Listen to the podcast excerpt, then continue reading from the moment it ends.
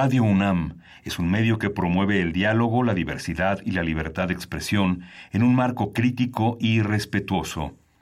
Los comentarios expresados a lo largo de su programación reflejan la opinión de quien los emite, mas no de la radiodifusora. Radio UNAM presenta Primer Movimiento. El mundo desde la universidad.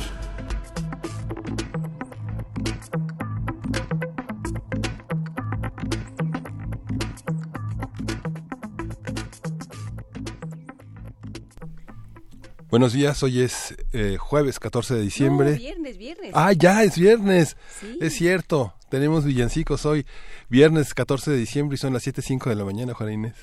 Sí, es viernes 14 de diciembre, son las 7, 5 de la mañana y estamos arrancando primer movimiento, Luisa Iglesias.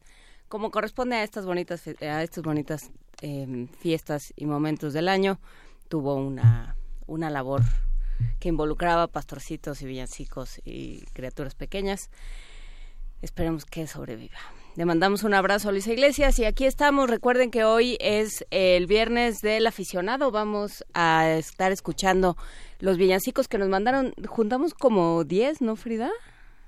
Más o menos sí, dicen Uriel y Frida haciendo un, un ademán, moviendo su manita de un lado para el otro, diciendo más o menos sí, como 10.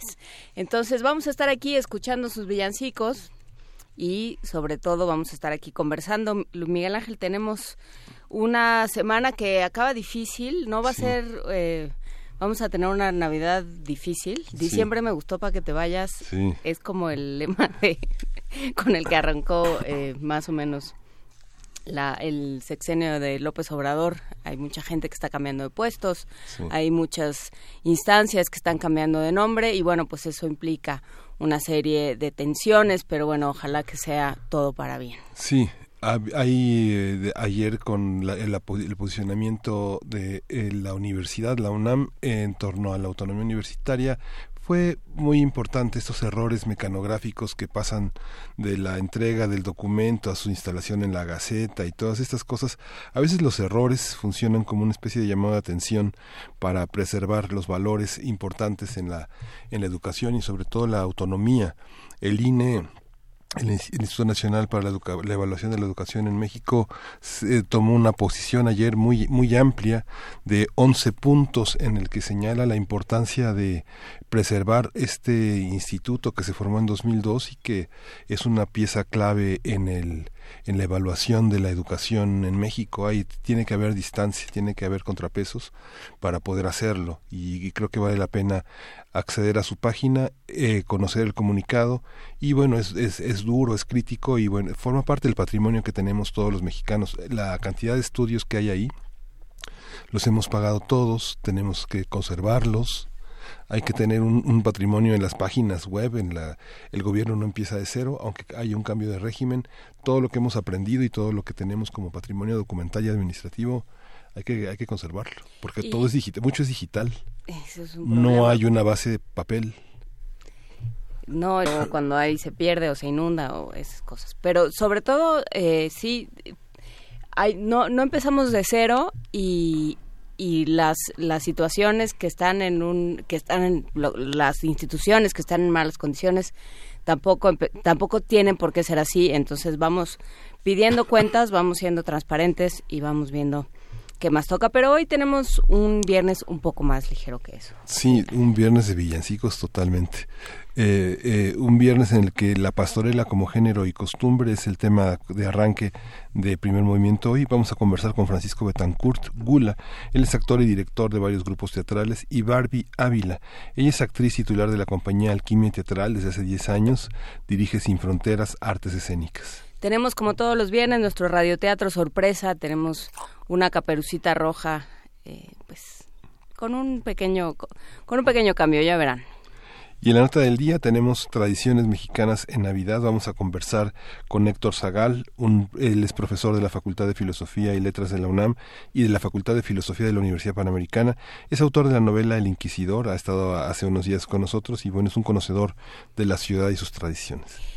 Eh, ¿Ustedes qué tradiciones siguen? Ya nos decía el otro día eh, Adam Beldarrain que por su casa pasa la rama, por la suya, qué es lo que pasa, qué es lo que se hace, cuáles son las tradiciones de su casa y de su barrio. Platícanos, recuerden que estamos en arroba P Movimiento, en primer movimiento UNAM, arroba gmail.com y en primer movimiento en Facebook. Eh, la poesía necesaria le tocaba a Luisa, pero vamos a ver, ustedes no se preocupen, vamos a ver qué hacemos. Sí, unos villancicos de Sor Juana particulares. Villancicos mexicanos es el título de la mesa que da pie a una conversación con Guillermo Teo Hernández Villalobos. Él es egresado de la Facultad de Ingeniería de la UNAM, coordinador del catálogo de música de concierto de la Fonoteca Nacional y bueno, un apasionado de la historia de la música. Va a estar hoy con nosotros y le damos la bienvenida a Radio Universidad de Chihuahua eh, en las frecuencias 105.3, 106.9 y 105.7. Vamos a estar con ellos de 6 a 7 hora de Chihuahua y de 7 a 8 hora de la Ciudad de México. Vamos a, escuchar con The Staves. ¿Eso es una T o una L, Gerardo? ¿The Staves? Steady.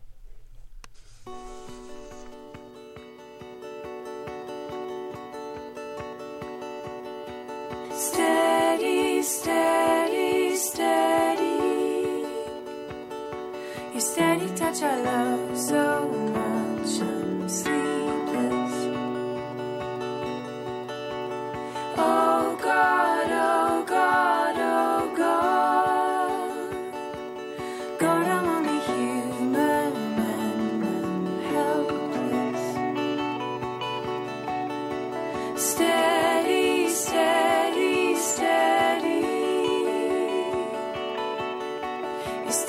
Which I love so much.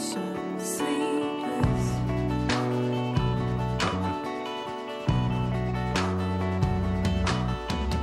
Rather than a slave.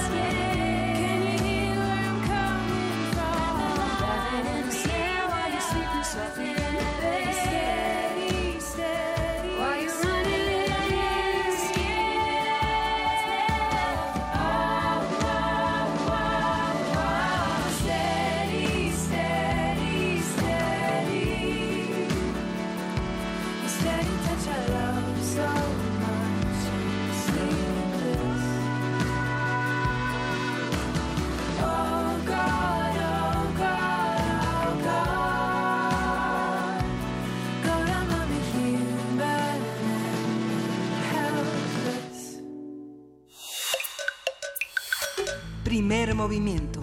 Hacemos comunidad. Viernes de ocio. En Latinoamérica, a partir del siglo, del siglo XVI, la pastorela se desarrolló como un género dramático religioso que terminó por arraigarse particularmente aquí. Tal como la conocemos actualmente, las pastorelas que se presentan anualmente en vísperas de Navidad se parecen menos a las llamadas pastorel, musicales de origen pastoril, con ritmo sencillo y alegre, especialmente desarrolladas en Cataluña y Galicia, y son más cercanas a los autos de Navidad. Un auto sacramental es, eh, ahorita tienes derecho de réplica. Francisco Betancourt. es que él ya, ya quería decir que bueno, sí, pero no tanto. Ahorita te peleas con nuestros redactores. Un auto sacra- sacramental es, en pocas palabras, una pieza de teatro religioso, una breve representación dramática de estructura alegórica. A propósito, del 15 y hasta el 26 de diciembre, o sea, a partir de hoy y hasta el 26, que ya este, tengan el Jingle Bells hasta hasta el cerebro se presentará en el Teatro Helénico la tradicional pastorela mexicana, una puesta en escena en la que unos sencillos pastores son tentados por demonios. Al final ganará el bien, no como un mensaje doctrinal, sino como el anhelo de un mundo mejor. A partir de esta pastorela tradicional que se presenta en el teatro helénico, hablaremos sobre las particularidades del género que permite, qué es indispensable y cuántas variaciones existen. Y vamos a platicar eh, de ello ahora sí con Francisco Betancourt. Tengo aquí entre paréntesis gula. ¿Eres la gula? O Así es, sí, sí, sí. ¿Eres la gula? Soy la gula. Encarnado. Él es licenciado en actuación, eh, actor desde hace 25 años y con más de 20 años en docencia en teatro.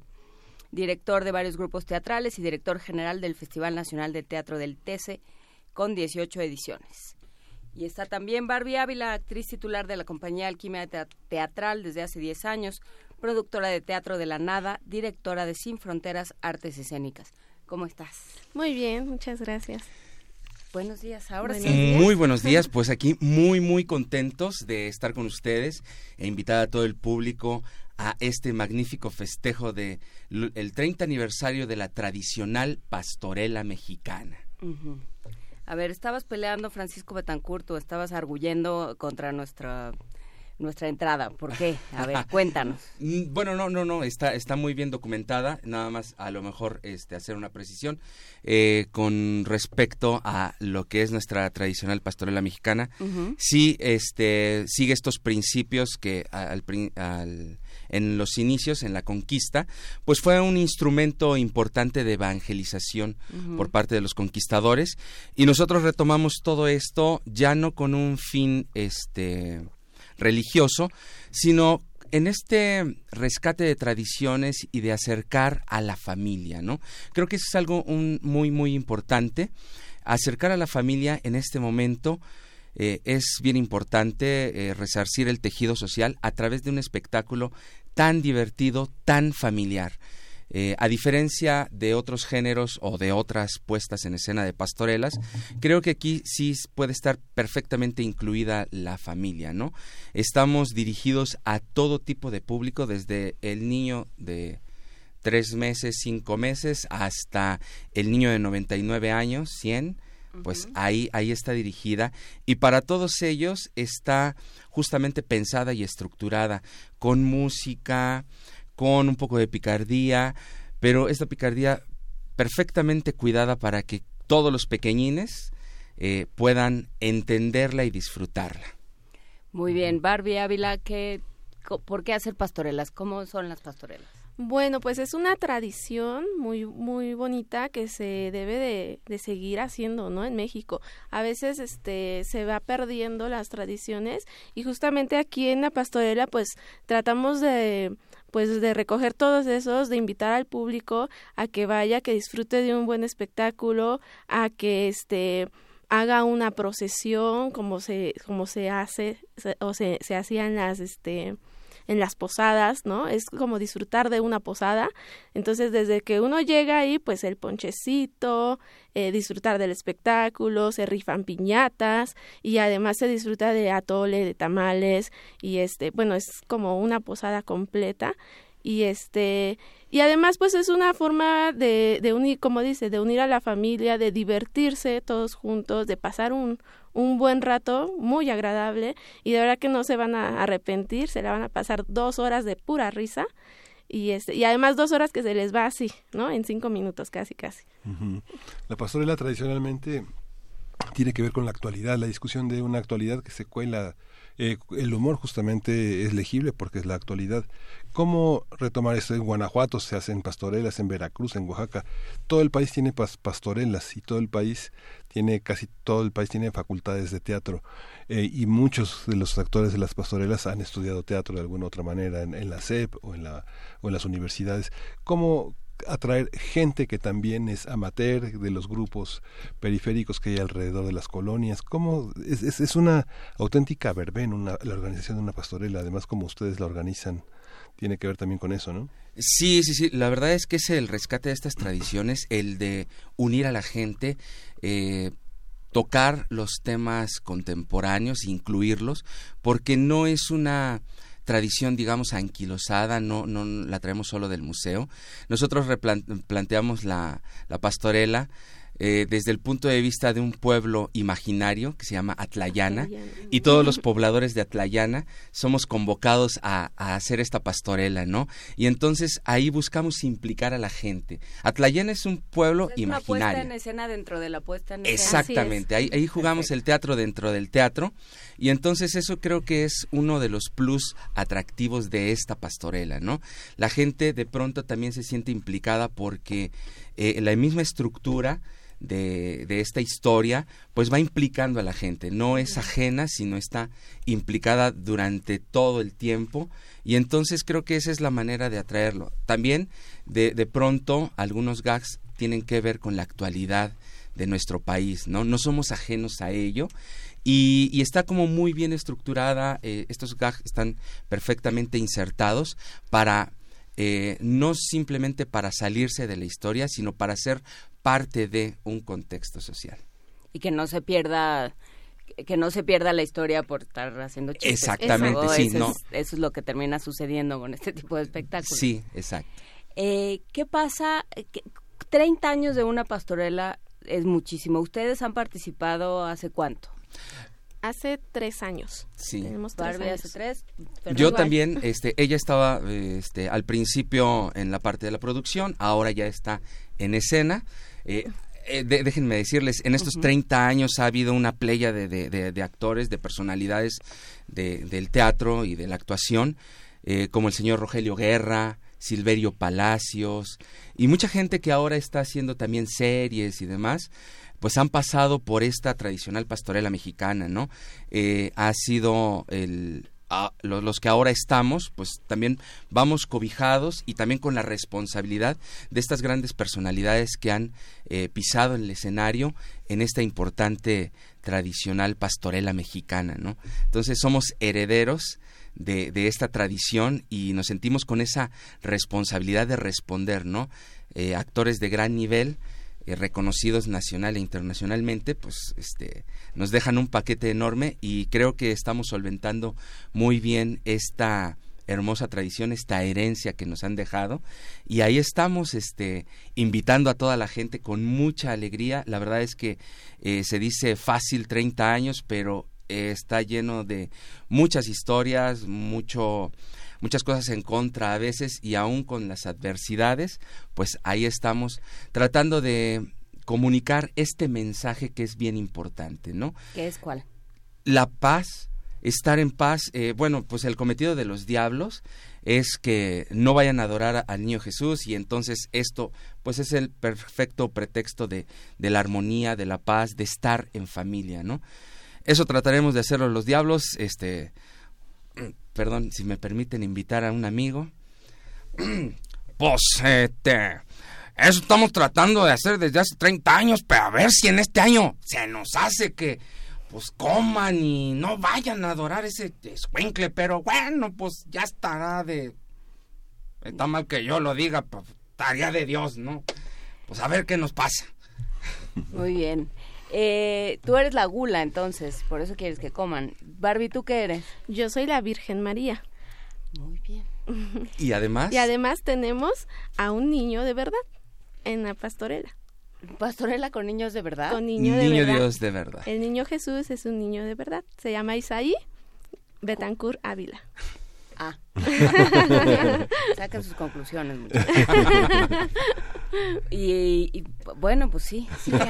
No, me quedé pensando en, en cómo quedarán esos niños, cómo quedaremos esos niños que salíamos en las pastorelas. Pero bueno, eh, ¿qué- ¿y cómo es la reacción de la gente? Porque Pues- siempre, eh, además en un espacio que es muy cercano, cuenten un poco cómo es el- la experiencia en, en el claustro del helénico. Pues hemos tenido muy buenas experiencias, la verdad la gente sale pues divertidísima, súper alegre. Se siente, se siente durante todo el espectáculo, pues la vibra, las risas, eh, las carcajadas, incluso este las burlas que luego le, le hacen a los diablos. Entonces, no, se genera un ambiente bastante este bonito, o sea, es como que muy muy cercano a la gente y sí, el público sale encantado.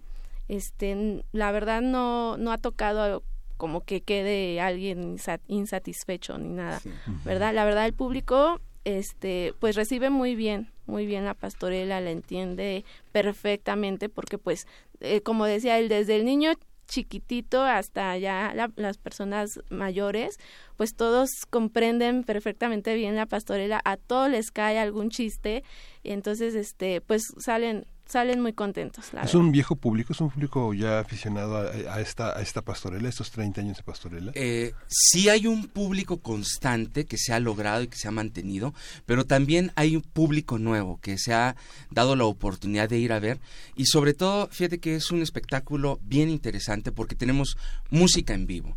Hay música en vivo, muy pocas pastorelas gozan de este privilegio. La verdad es que nos jactamos de ello, la música en vivo, el color, los sabores. El ponche. El ponche, sí, los sabores mexicanos. La verdad es que está llena de tradición y eso es lo que atrae mucho, ¿no? Tenemos el grupo eh, Son, del, del Pueblo, Alejandro Rivera, que también es una voz ahí privilegiada, que también está colaborando con nosotros. Música en vivo, este, carcajada, risa, reflexión. Y la verdad es que al final... Hay, eh, ti- hay títeres, hay mojigangas también, o sea, hay Entonces, muchas cosas. eh, O sea, la es- gente va con fa- en familia. ¿Cuánto, cuánto cuesta ir? Eh, los precios los pueden checar en Ticketmaster. Ajá. Eh, no, te- A no traigo ahorita la, información, pero 400. este en Ticketmaster tienen toda la información. Las taquillas están abiertas a partir de las 12 del día. Son, pero son boletos como uni, pero son boletos personales, no, Eh, no, sí, no son, son no son por grupo, digamos, si No, alguien va con su familia y son personales. 16 personas, son personales. Son Eh, son personales, pero pues aplican todos los descuentos, ¿no? Todos De los descuentos. estudiantes, personas Sí. mayores, maestros. todo. Y es que en realidad va uno a cenar también, ¿no? Va uno al teatro y va uno por una cena. Y va uno Exactamente. por un concierto, y va uno por un recital, Va- y va- no, va como... No, vas a que triunfe el bien. Sí, a que triunfe el bien, Oye, además. sí. francamente. Bueno, Sí. y además eh, este termina con obviamente la parte muy emotiva de, del nacimiento, que es este bueno, eh, es una, una escena bastante bonita, emotiva, donde ya ves este que llegan los pastores a adorar al niño Jesús y ves el nacimiento y todo. Entonces ya es cuando, cuando culmina la pastorela y este y sí es como que te llega al corazón. Y hay pirotecnia, ¿no? O Ah, sea, es también. un- un- una cereza del pastel. La verdad es que eh, todas las tradiciones mexicanas están recogidas aquí de una manera excepcional y la gente verdaderamente va a salir fascinada de esta obra. A ver, y es que es, es una cosa muy rara que los mexicanos sigamos yendo a las pastorelas pensando que a, a lo mejor termina distinto, ¿no? Con el miedo de que qué tal que este año Sí, ¿Qué tal ¿verdad? que se consigue. Y, eh, y se, se- realmente se, se desarrolla un vínculo con los pastores más o menos, con los ángeles más o menos, pero sobre todo con los diablos, ¿no? Es mucho más divertido. O sea, el, el- el decir de alguien que es como diablito de pastorela tiene sentido. Decir que es como angelito de pastorela, pues no, no tiene sentido. ¿Cómo son los diablitos de pastorela, Francisco Betancourt? Eh, bueno, pues este son, la verdad, personajes deliciosos, muy, muy divertidos, pero déjame decirte que justo como que esta es una idea muy generalizada y queremos invitarte a que vayas a verla porque en esta pastorela, en esta tradicional pastorela mexicana, hay un equilibrio sensacional. Lo mismo te puedes reír con las, la- las peripecias que ocurren con los pastores, con el los ángeles, este San Miguel y San Rafael también ahí tienen este unas cuantas cosas que sacarán las risas y carcajadas del público, serán las delicias del público. La verdad es que es un trabajo muy muy equilibrado. Sí, generalmente lo- los diablos están como muy muy cargados de este tinte, pues por la picardía, por todo lo que tiene, lo, lo que tenemos que hacer ahí en escena, pero también los ángeles, este, los ángeles los están pastores. luchando y los pastores también de pronto tienen ahí sus cosas que arrancan las carcajadas del público. Entonces, la verdad es que está es un trabajo muy muy equilibrado en donde podrán disfrutar con todos. Por eso de principio a fin se podrán divertir todos los pequeños y hasta los más grandecitos. Pregunta Mayra Elizondo, ¿qué le dirían a- para invitar a un Grinch de pastorelas como yo? Y nos manda un, un GIF del Grinch. Grinch. Ah, mira, mi hay querido ponche para empezar. Ma- Mayra Elizondo. Hay Ma- ah. ponche, hay tamales, hay atole y todo está riquísimo. Y la verdad, te aseguramos, Mayra, que ve, tenemos esta seguridad. Tú vas, la ves, y si al final no te gusta, buscas a la gula y me reclamas. La verdad, te regresamos tu, tu, tu, este, tu boleto. lo- lo- el importe de dinero. boleto. Tu boleto. Sí, sí, sí, el importe de tu boleto te lo regresamos. Capaz que le regresa el Estamos boleto, tan ¿no? seguros de este producto, de la calidad de este producto, que yo me atrevo a decirte esto. Si no se ríe, Si no te ríes, si no te arrancamos unas carcajadas, la verdad es que vas y me reclamas al terminar la función. sí. El boleto está en 450. Ese es este, el costo del boleto y lo pueden adquirir en el sistema Ticketmaster o en las taquillas del Teatro Helénico. ¿Y cuánto dura? La, o sea, digamos, todo, ¿en qué consiste? ¿Uno llega a dónde y cómo es? Tú llegas al Teatro Helénico y ya está, hay una fila, este, para entrar, ahora sí que hacia el fondo, y ahí hay un arco, como, como en los pueblos, como en las fiestas de pueblo, ahí y dice tradicional pastorela mexicana. Ahí los van a recibir con un ponche, pasarlos a, a las gradas, a que puedan tomar su lugar. Disfrutarán del espectáculo que dura alrededor de una hora 40, 40 una minutos. hora Ujú. 45. Al terminar hay una rifa de piñatas también por parte de los diablos. Nos donde ahí donde con- los diablos también van a cuestionar al público sobre las tradiciones de eh, decembrinas, ¿no? Sí. Ah, son diablos académicos. Ah, Ajá, no, bueno, exacto. no, vamos, vamos a ver. Este, digo, tenemos nuestro lado bueno ahí. No, les preguntamos a ver por qué eh, algunas preguntas para poder ganarse las piñatas, ¿no? Acerca de, pues, por qué, este, no sé, son las nueve posadas, qué significan los picos de la piñata, por qué vendados los ojos, no sé. Queremos que la gente sepa de dónde vienen las Esto lo tradiciones. estás diciendo para que la gente estudie, porque... Eh, va- vayan, Claro, sí. y para que se ganen sus piñatas. Sí, eh, sobre todo, sí. Muchos tenemos como esta tradición, sabemos que vamos a romper la piñata, pero no sabemos por qué, o por qué son nueve posadas, ¿no? ¿Qué significan? Entonces creo que también eh, la gente va a aprender algo más acerca de las tradiciones, ¿no? Eh, como se darán cuenta, si es algo que no es simplemente hacer un, una cosa por hacerla, sino que esta tradición la gente conozca por qué, de dónde viene, para qué, ¿no? Ahora con conocimiento de causa se va a ir, se va a divertir, va a conocer y va a deleitarse con esos ricos tamalitos que hay al final. Al final, después de, de la rifa, pues entran los pastores y los invitan a hacer la procesión, a pedir posada y ya después de eso, pues este disfrutarán de su rico atole con sus tamales. Pregunta Rocío Clavel, y estas ya son preguntas de comprador. Eh, ¿de ¿Los niños de tres años pagan boletos? ¿Pagan boleto? Niños de tres No. años, ay, eh, me parece que No, Bueno, Creo- vamos que a no. averiguar si. Va- va- vamos a averiguar. averiguarlo, este, pero les quiero también dar un tip.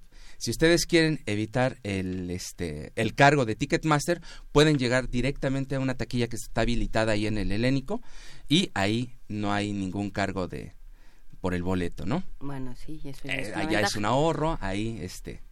Pues muy bien, eh, ¿a qué hora arrancan mañana? Arrancamos mañana ya la temporada con dos funciones diarias, 6 y 8.15 de la noche, 6, 6 pm y 8.15 la segunda función, este, ahí en el claustro del Instituto Cultural Helénico, ubicado en Avenida Revolución 1500, muy cerca del Metro Barranca del Muerto o del Metrobús Alta Vista. ¿Cuántos actores son, eh? Más de 20 Más de actores 20. en escena, este, componemos esta puesta en escena. Más de 20 actores con músicos, las mojigangas, títeres y un niño Dios. De verdad. Y un De niño de verdad. verdad. Muy bien. Qué bueno que, que lo que más anuncian es el niño de verdad. Bueno, que además la- la- un niño para que tuvieran un niño para Sí, los doctores. sí, Las tuvimos tuvimos que trabajar intensamente. Eso es el método y no cosas. Sí, sí, sí. Muy bien, muchachos, muchísimas gracias. Gracias a Francisco Betancourt, eh, que es la gula, y a Barbie Ávila, que es la Virgen María. Muchísimas gracias a los dos. Y pues ya está hecha la invitación para ir a partir de mañana a las 6 y a las 8.15 de la tarde en Avenida Revolución 1500, el Teatro Helénico. Muchísimas gracias. Muchas Muchísimas gracias. gracias. Gracias. Saludos a todos. Y nos vamos a Ah, con un villancico. Fum Fum Fum con Mayra Elizondo, justamente. Vamos a escucharlo.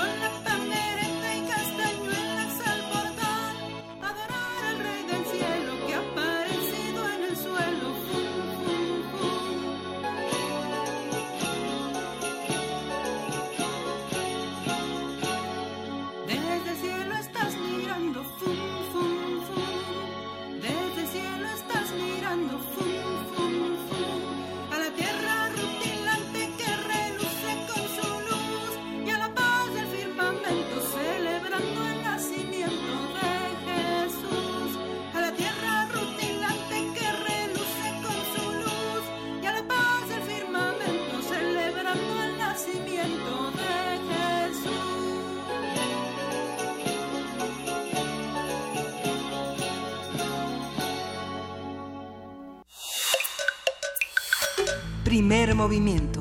Hacemos comunidad. Para teatros, los radioteatros de primer movimiento.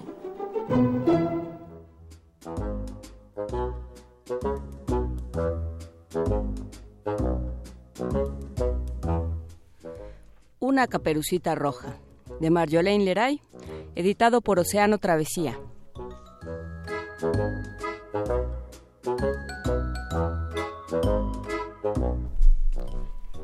¿A dónde vas? A casa de mi abuelita. Mejor vienes conmigo. ¿A dónde?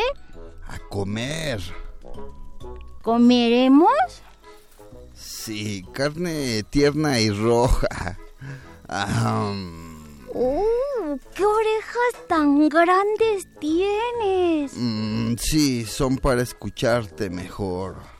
Eres muy peludo. Mm, ah, También tienes ojos muy grandes y tus dientes son enormes. mm, son para comerte mejor. ¿No?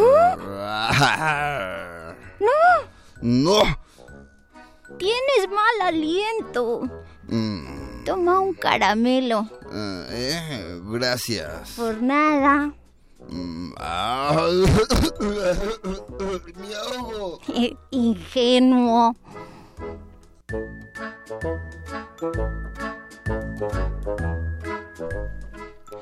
Una caperucita roja, de Marjolaine Leray, editado por Océano Travesía.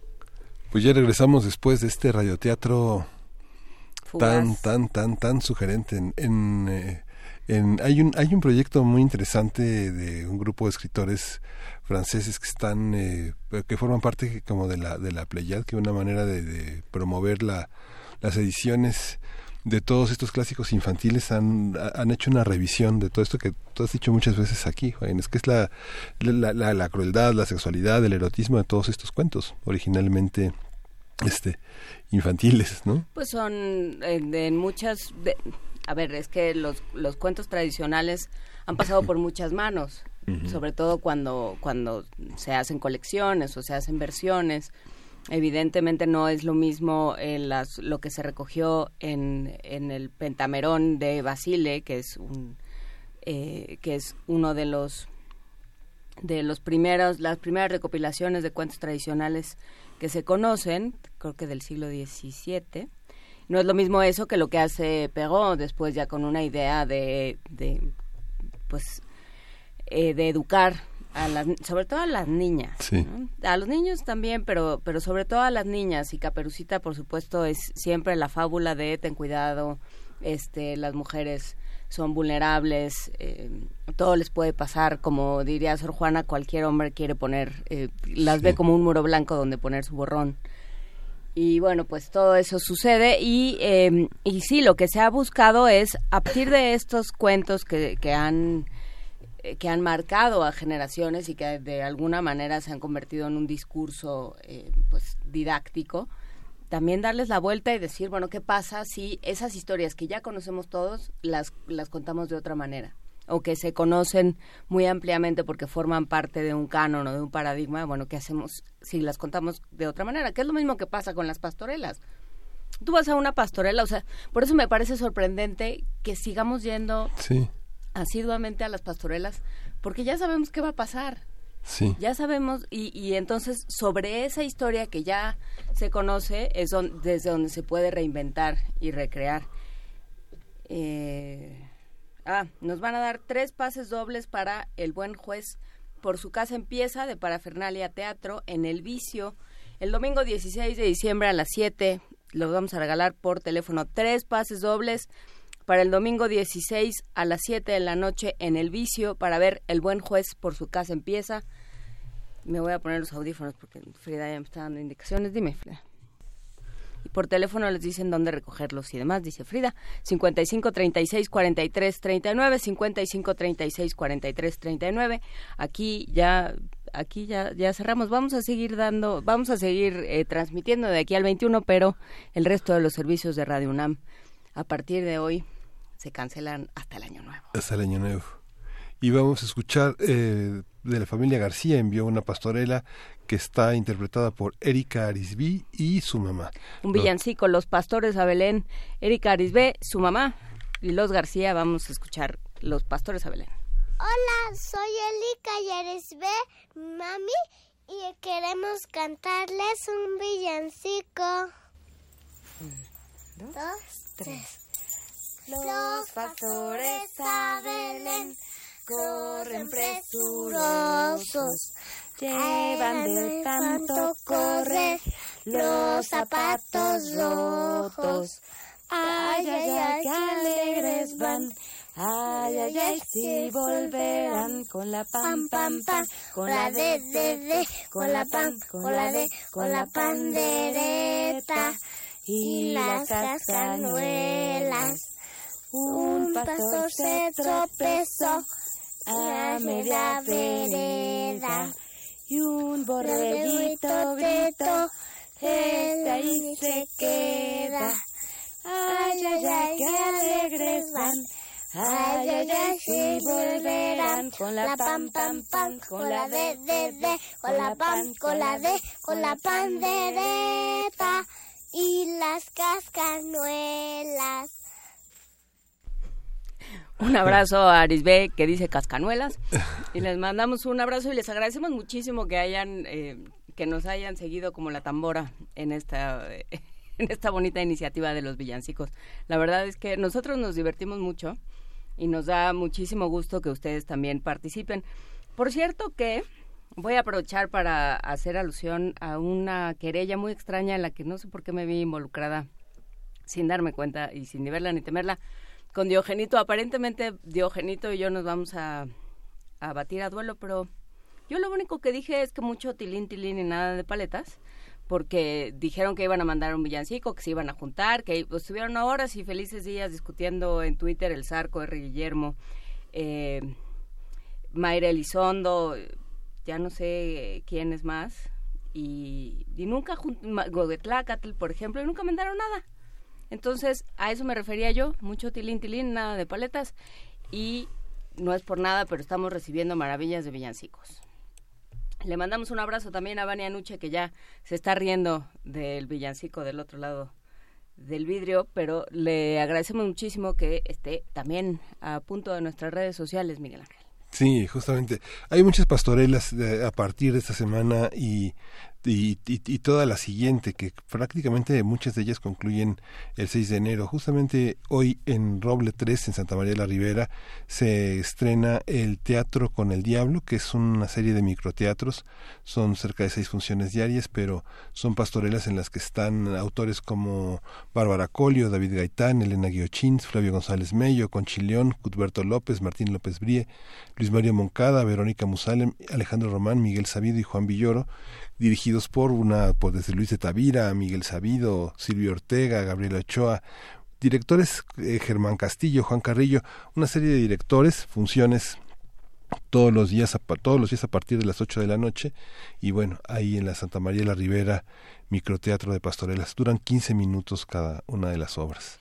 Es que yo creo que también como, como dramaturgo debe ser una, eh, un, un reto interesante, porque además, eh, sí, por supuesto, es la lucha del bien contra el mal, pero no tienes un solo héroe, ¿no? No tienes un... Son, son héroes colectivos, los pastores, eh, los ángeles, los diablos, y este y realmente no hay no hay un personaje que destaque no hay un, un personaje sino son son grupos de personajes que esa es la parte que yo creo que vuelve también enormemente entrañable a las pastorelas no no no es no es que uno resuelva las cosas es que se resuelven entre todos. Sí, sí, justamente. Y, y bueno, hay mucho teatro este fin de año, muchas actividades culturales eh, florecen en este fin de año, muchas eh, vienen de justamente de la administración anterior que dejó preparado el mes de diciembre con algunas eh, algunas actividades importantes hay muchísima muchísima trabajo de la UNAM también en, en los museos que permanecen abiertos en el IMBA en la CEP vale la pena que eh, se acerque a las carteleras y va a encontrar muchísimas cosas sobre todo en estas fechas a precios accesibles y para toda la familia que ya a partir de la siguiente semana se quedan todos los niños que tienen que están en casa ¿no? sí no eso sí da más miedo que los diablos de pastorela ¿eh? Sí. Eh, que ya ahí vienen los niños a casa. Pero no se preocupen porque en este programa vamos a estar platicando de, eh, vamos a estar impartiendo un taller de piñatas, si quiere usted aprender a hacer piñatas por radio, a partir de la próxima semana.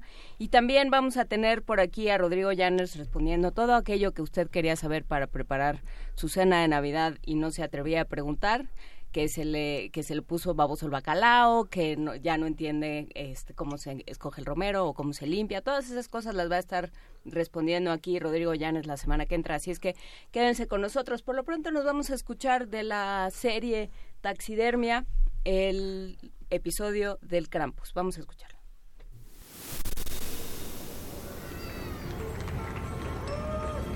Quiero hacer un brindis, queridos radioescuchas. Nuestro programa llegó a fin de año y nosotros, sus queridos monstruos, estamos muy contentos. Gracias por dejarnos chuparles los sesos, devorar sus niños, alimentarnos de sus pesadillas, vivir bajo sus camas, mirarlos con odio en la oscuridad y sobre todo, muchas gracias por sus gritos de terror. Esta es la edición navideña de Taxidermia de Colmillos y Garras. Presentada por Radio UNAM. Oh, lo que no nos hemos comido de ella. ¡Salud!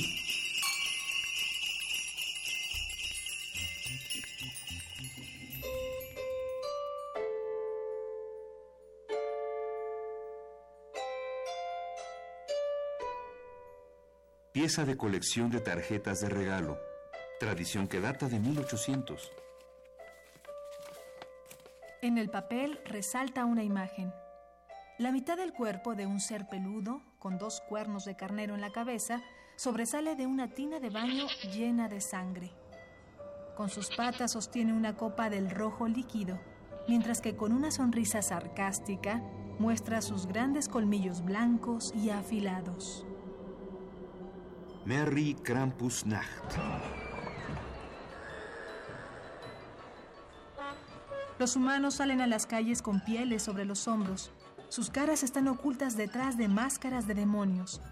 Llevan en las manos ramas y látigos con los que golpean a quienes se atraviesen en el paso. Ríen, bailan, se emborrachan. Alguien me golpea por la espalda con un látigo. Siento que mi piel arde. ¿Quién te crees, imbécil? Estrello mi puño en su cara. Siento que mi mano se calienta. Mis nudillos se agrietan. En las pequeñas hendiduras se comienza a iluminar un caminito de lava. ¡Fuego! ¡Fuego! Se me incendia la mano. Meto el brazo en un barril de cerveza. Después me dirijo con furia al individuo del látigo. Lo agarro por uno de sus cuernos e intento zafárselo. Pero no puedo. Está atorado. No puedo. No sale. No es humano. Krampus es una criatura de las leyendas de los Alpes.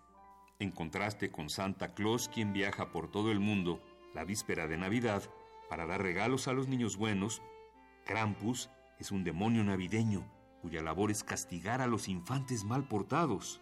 Usualmente lleva un látigo o rama con la que golpea a los pequeños para que aprendan su lección. También suele robarse los juguetes de los escuincles malcriados y en ocasiones secuestra a los que son particularmente latosos, los pone en una canasta que lleva atada en la espalda, los lleva a su guarida en el infierno y los cocina en la cena de Navidad.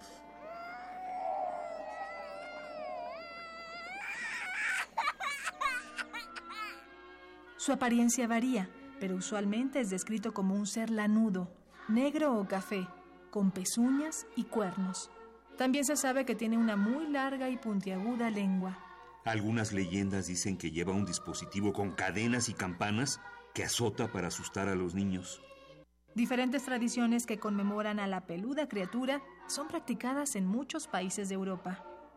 Krampusnacht, la noche de Krampus, se celebra el 5 de diciembre. En las villas celebran vistiéndose con disfraces hechos de piel de oveja la noche antes de que Santa llegue. Krampus, criatura de las leyendas alpinas.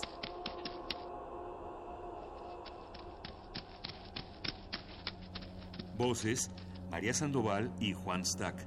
Grabación, Mario Hernández. Ambientación sonora, Oscar Peralta.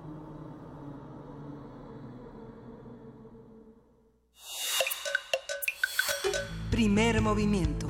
Hacemos comunidad. 7 de la mañana con 52 minutos el Krampus, porque en la Navidad no todos son angelitos y diablitos, hay criaturas diversas. Sí. Y vamos a ir con música. Vamos a ir con música poco después porque nos, eh, nos mandaron un disco muy interesante. Pero Sí. te- bueno, bueno, tenemos que comentar algunas cosas que pasaron ayer, que justamente se dio a conocer la ley orgánica y ejecutiva para la administración de la Ciudad de México, que va, está totalmente ya alineada con la Constitución, que, con la Constitución de la, de la ciudad, que es una Constitución que, que emparenta a la Ciudad de México con los demás estados y que tiene un Congreso justamente a la altura de los requerimientos de la Constitución.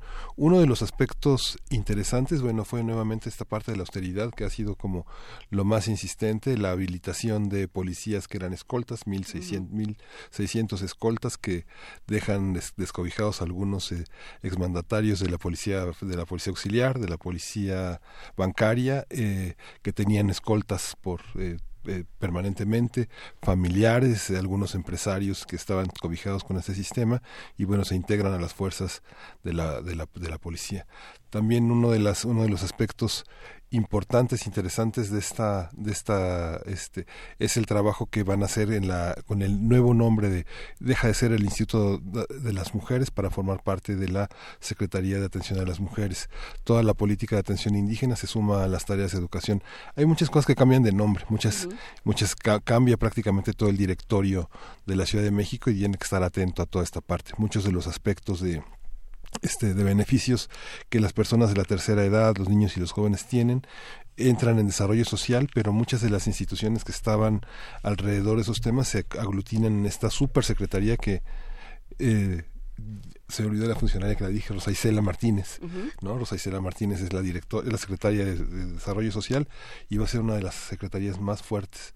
Los medios públicos se aglutinan, los medios públicos Canal 41, el canal del Congreso, del Congreso local, eh, Código Radio y la radio del Metro que este pues ya va, va a tener una programación pues más eh, alineada a los intereses de la cultura que formarán parte de la Secretaría de Cultura, que es otro de las otro de los aspectos. Pues sí, eh, ya se están probando, digamos, ha sido una semana de- como de, de probar músculo y, y de jugar unas vencidas eh, con el pasado Sí. muy curiosas y que por supuesto van a seguir, pero ya ayer hubo un, eh, una final de fútbol, este América contra Cruz Azul, no nos podemos reír de Luisa porque no hubo ni goles, pero eh, pero justamente pues sí se, se despertaron una serie de, de momentos de animadversión, hubo problemas, hubo rifirrafes diversos entre los asistentes y bueno pues eh, ya no había granaderos, entonces eh, venturosamente no, no sucedió nada pero vamos a ver cómo, cómo sigue este proceso. Son pequeñas pruebas. También se estacionaron unos legisladores de Morena en la plancha del Zócalo y pues que los levantan. Sí. Que está bien, digamos. Son ese, ese tipo de, de ideas de yo sí puedo, de yo tengo otro estatus, yo tengo otras características y la ley no aplica para mí, que son las que se tienen que, que terminar más allá de otro tipo de políticas. Asimismo nos decía, eh, ¿quién nos decía en Twitter sobre el IMER? Que también es un tema que está dando vueltas, eh, la cantidad de personas del IMER que parece que van, se van a ver afectados por esta idea de, eh, que ya no va a haber eh, ningún tipo de plaza por honorarios, de contratación por honorarios, lo cual implica que muchas personas que estamos contratadas por honorarios, pues tenemos, empezamos a tener problemas. Sí. Y en el caso del IMER es muy grave. Muchos de los de los conductores, como Laura Barrera, por ejemplo, están por honorarios y pues implicaría deshacerse de todos ellos y dejarlos sin espacio y dejar a las comunidades radioescuchas sin esa posibilidad y sin esos espacios. Sí, justamente la, demanda, de- una, una de las revisiones también más fuertes que enfrenta el gobierno capitalino y que lo, lo ha ventilado públicamente, pero es algo que se queda en los pasillos, es la revisión de los contratos y de las plazas permanentes que dejó la administración saliente para garantizar que sus equipos de trabajo no perdieran su plaza. Muchas de ellas pues son ilegítimas a criterio de la nueva administración y bueno, van a ser revisadas con lupa para ver quién en realidad cumple los perfiles y quiénes deben de quedarse y quiénes no. Pero es una demanda que desde la regencia eh, desde la las regencias de los años de primeros los primeros años de los 90 está en el aparato de la Ciudad de México en el que muchos se profesionalizan de una manera muy importante porque los temas de la ciudad son de una gran especificidad y que no tienen plazas que año con año hay que renovarlas y salen y la, la, la- necesidad de que las plazas de honorarios de la gente más con mayor antigüedad sean este incorporadas a un régimen de mayor estabilidad de acuerdo a sus capacidades y sus perfiles que no hay manera de no como de son son las personas que hacen el trabajo. Pues son las personas que sí, que hacen el trabajo y así se han ido construyendo eh, las instituciones. Y me parece a mí, y esto que se ha dicho hasta volverlo lugar común, eh, ah, ahorita te digo la, la, bueno, no, que Rosa Isela va para sec- la Secretaría de Gobernación, De la gobierno, Secretaría de Gobierno, gobierno. y en Desarrollo Social está la doctora Almudena Osejo, nos dice Pablo Sí. Extinto. Muchas gracias. Almudena o cejo rojo.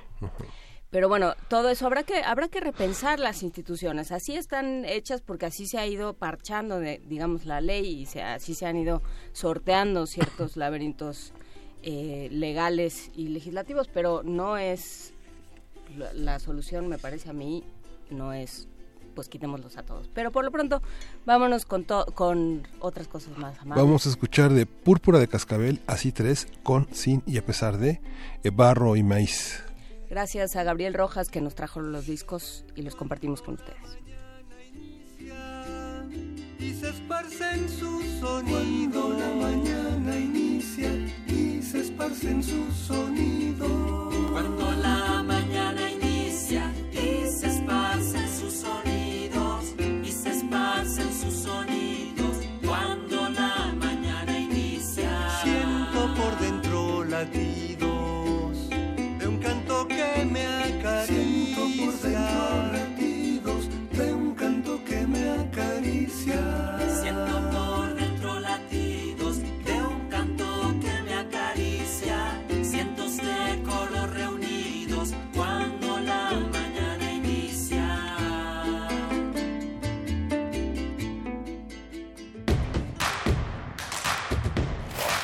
En redes sociales. Encuéntranos en Facebook como Primer Movimiento y en Twitter como arroba PMovimiento. Hagamos comunidad.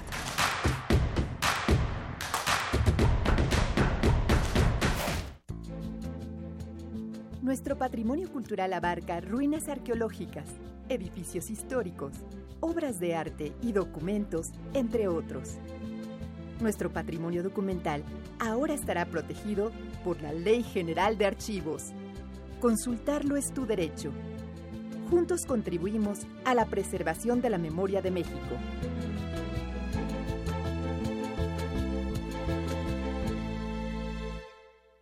En este espacio no nos reservamos el derecho de admisión. Escuchar y escucharnos. Construyendo igualdad. Aquí hay lugar para todas y todos, así que ponte cómodo y hablemos libremente de género. Un programa de Radio UNAM y el Centro de Investigaciones y Estudios de Género. Tercera temporada. Todos los miércoles a las 10 de la mañana por el 96.1 de FM. Radio UNAM. Experiencia sonora. La fortaleza de los mexicanos está en la unión, porque somos uno cuando se trata de ayudar a los demás, de darle lo mejor a nuestras familias y de trabajar para que a México le vaya bien. Gracias por tu confianza. Hoy queremos decirte que tu bienestar es lo más importante para nosotros. Por eso nos vamos a esforzar cada vez más. Ese es nuestro mayor compromiso y lo haremos con responsabilidad y un profundo amor por México. PRI. El Centro de la Imagen invita a la muestra integrada con una selección de las obras participantes de la Bienal de Fotografía 2018, un certamen bianual que convoca a fotógrafos y artistas visuales de distintas partes del país con el propósito de fomentar e impulsar la producción fotográfica. Reúne trabajos de 24 artistas con 295 piezas agrupadas en seis núcleos temáticos. Paralelamente se ofrece un amplio programa de actividades. La exposición Bienal de Fotografía 2018 se puede visitar en el Centro de la Imagen.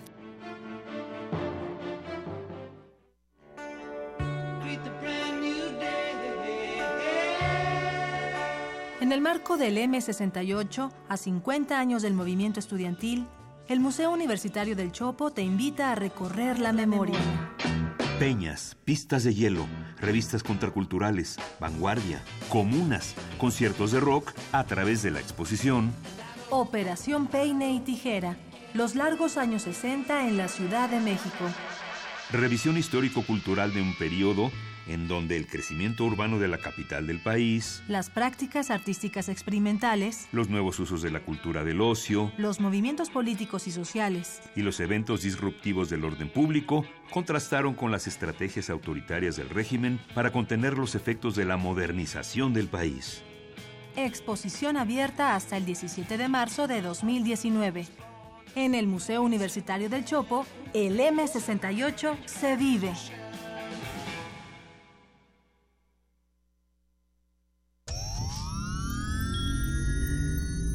Un glaciar es una capa de hielo que se origina en la superficie terrestre.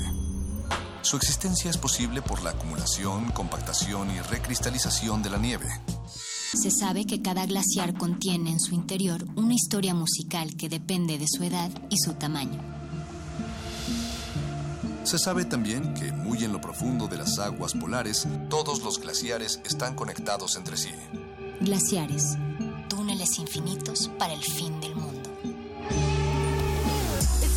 Jueves, 22 horas, por el 96.1 de FM, Radio UNAM.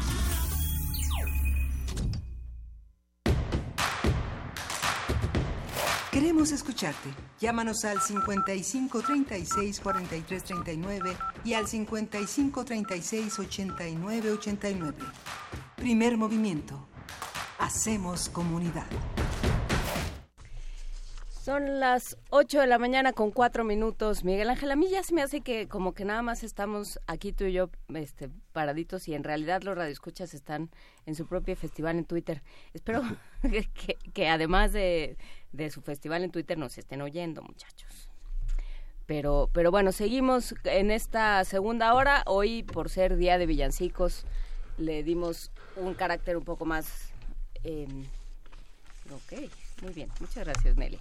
Eh, le dimos un carácter un poco más leve al, al programa, pero no se preocupen, ya el lunes seguimos con lo terrible. Sí. Vamos que, a tener... Que se, que se está acumulando. Sí. Vamos a la nota nacional. Primer movimiento. Hacemos comunidad. Nota del día.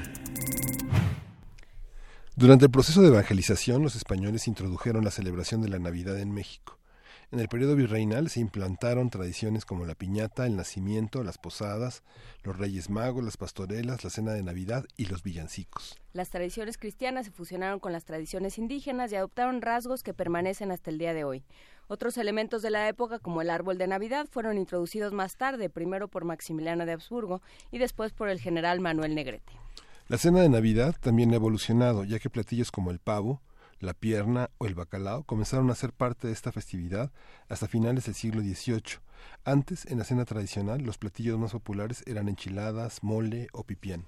¿Por qué, ¿Por qué será que Nelia Carter escribió pavo con mayúscula? ¿Será que lo considera como una cosa fundamental? Lo cierto es que en la época navideña las compras en exceso también se han vuelto una tradición. De hecho, es uno de los festejos que generan más ventas en el año. De acuerdo con estudios de mercado, las cenas de Navidad y Año Nuevo, la ropa y los regalos, así como pagar deudas, son las prioridades del 80% de los consumidores en México. Los datos señalan que las compras se realizan sobre todo en los supermercados, tiendas departamentales y a través de Internet. Vamos a hacer un recuento de las tradiciones navideñas en nuestro país, cuáles son, de dónde vienen y cómo han cambiado a lo largo de la historia. Y para esto nos da muchísimo gusto saludar a Héctor Zagal, profesor de la Facultad de Filosofía y Letras de la UNAM, profesor de la Facultad de Filosofía de la Universidad Panamericana, autor de la novela El Inquisidor y sobre todo un personaje radiofónico maravilloso. ¿Cómo estás, Héctor Zagal? Hola, Juan Inés, Miguel Ángel, ¿qué tal? Un gustazo estar con ustedes. Pues ya sumidos en el tradicional Guadalupe Reyes, ¿no? En el operativo Jojojo, que le llaman. Eh, El operativo Jojojo. Oye, pues ahora que los escuchaba tienen toda la razón. En efecto, eh, había unas mm, fiestas prehispánicas mesoamericanas, en concreto en la cuenca del Valle de México, en honor de, de Huitzilopochtli, y eh, esto es común. Hay muchas fiestas en muchas religiones en torno a diciembre y tiene que ver con el solsticio de, invierno.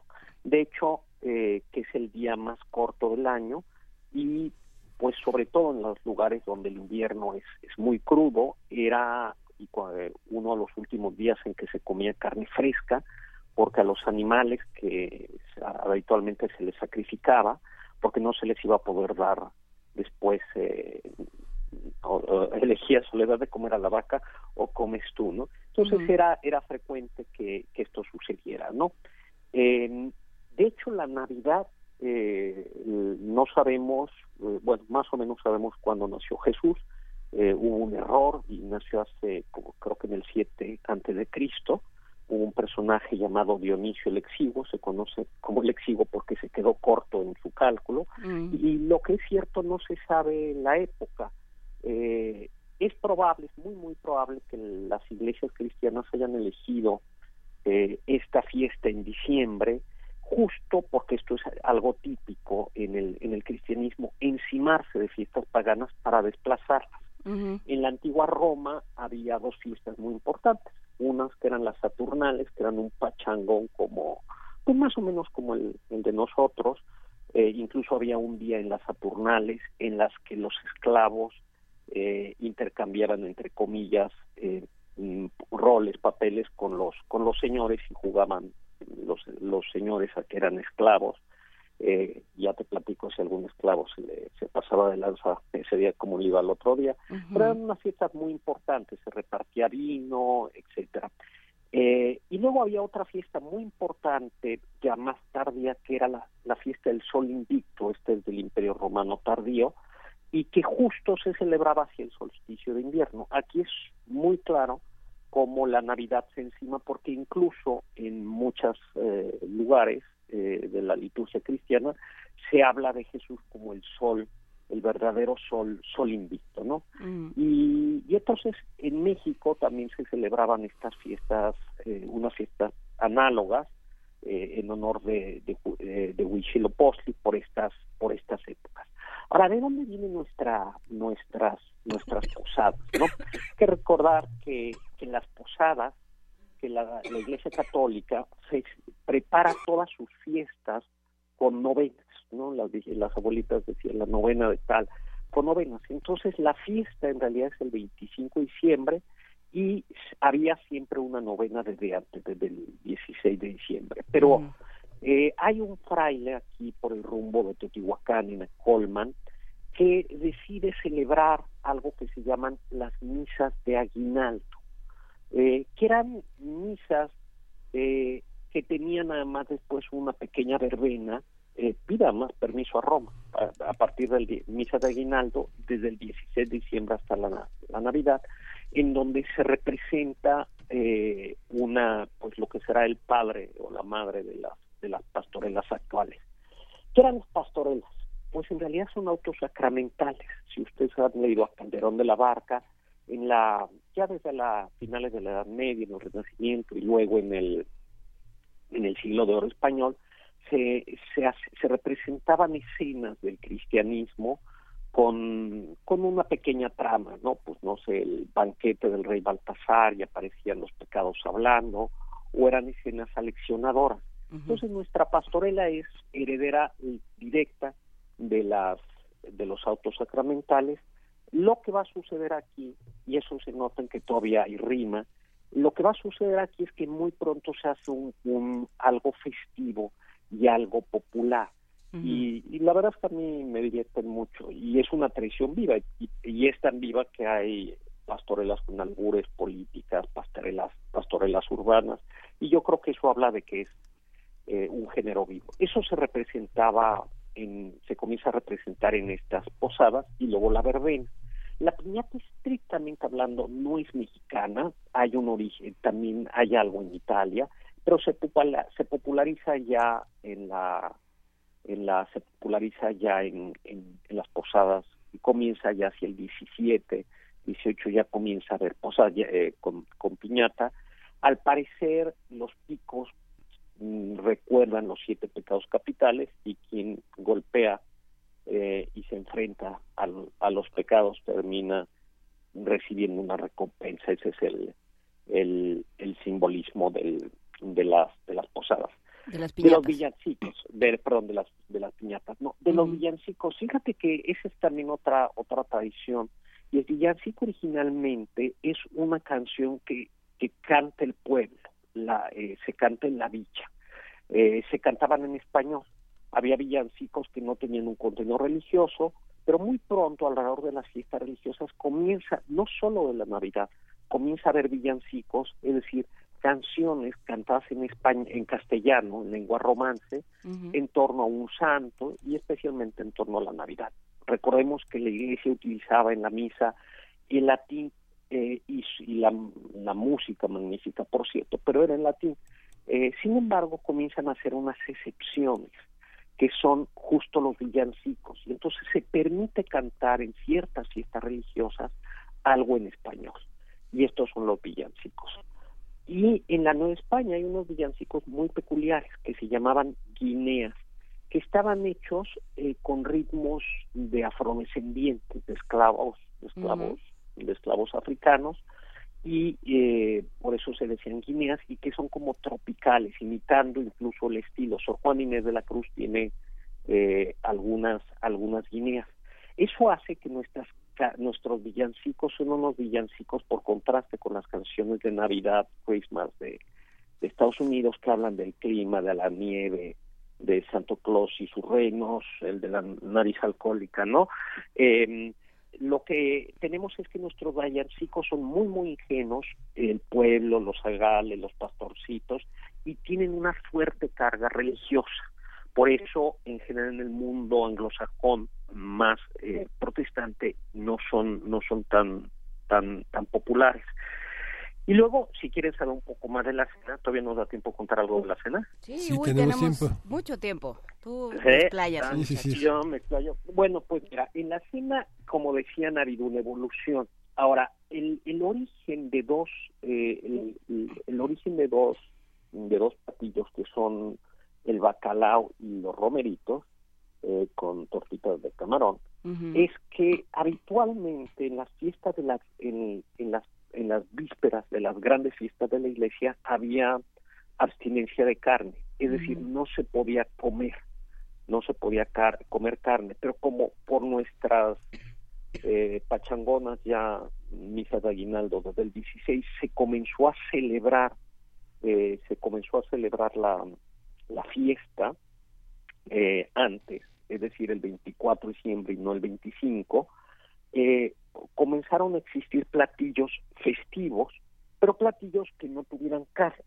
Y por eso los romeritos, porque es un, como decían, claro, lo típico de una fiesta mexicana era, era el mole, pero era un mole que, no se podía utilizar con guajolote, este que es el único animal que cambia de, nombre en el año, pero es guajolote, este lo que comemos, pero pues no suena sexy decir guajolote relleno de picadillo, no que decir pavo con mayúscula. Este, bueno, entonces se comenzaban los los se comían los romeritos y el bacalao porque recordemos que las comunicaciones eran muy malas y que el pescado no se comía fresco más que en las en las costas o en las zonas lacustres. Entonces el bacalao era el eh, y el camarón seco eran los pescados, eran comidas de fiesta, ¿no? Eran eran comidas de fiesta. Luego han llegado ya otros otros elementos que no son tan que no son tan tradicionales como en general estos eh, como los célebres eh, panqués y este Ah, ¿cómo el, el, pa- El el fruitcake. eh, sí, de quien tu padre decía que había solo un fruitcake en toda la Navidad que circulaba de mano en mano. No, Y siempre hay Eh. una leyenda urbana de alguien que dice, no, yo sí, com yo sí he comido una vez. Ujú. No.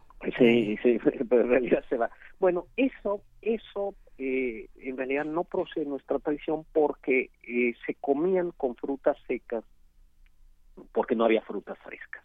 Entonces era un en, en los lugares donde hay un invierno crudo, el norte, incluso en, incluso en, en el Mediterráneo, las frutas o lo que se come por esta época son son cosas secas porque no hay fruta fresca. Algo que no sucede en, en México, porque en México de hecho tenemos unas magníficas naranjas en diciembre, los tejocotes, las guayabas, y por eso eh, nuestro ponche, que tampoco es ponche, en realidad es una infusión, sí lleva las frutas propias de la época y ese panque, fruitcake o los mismos mazapanes, almendras, no son, no pertenecen, vamos a decirlo así, tan a la a la tradición a la a la tradición mexicana, ¿no?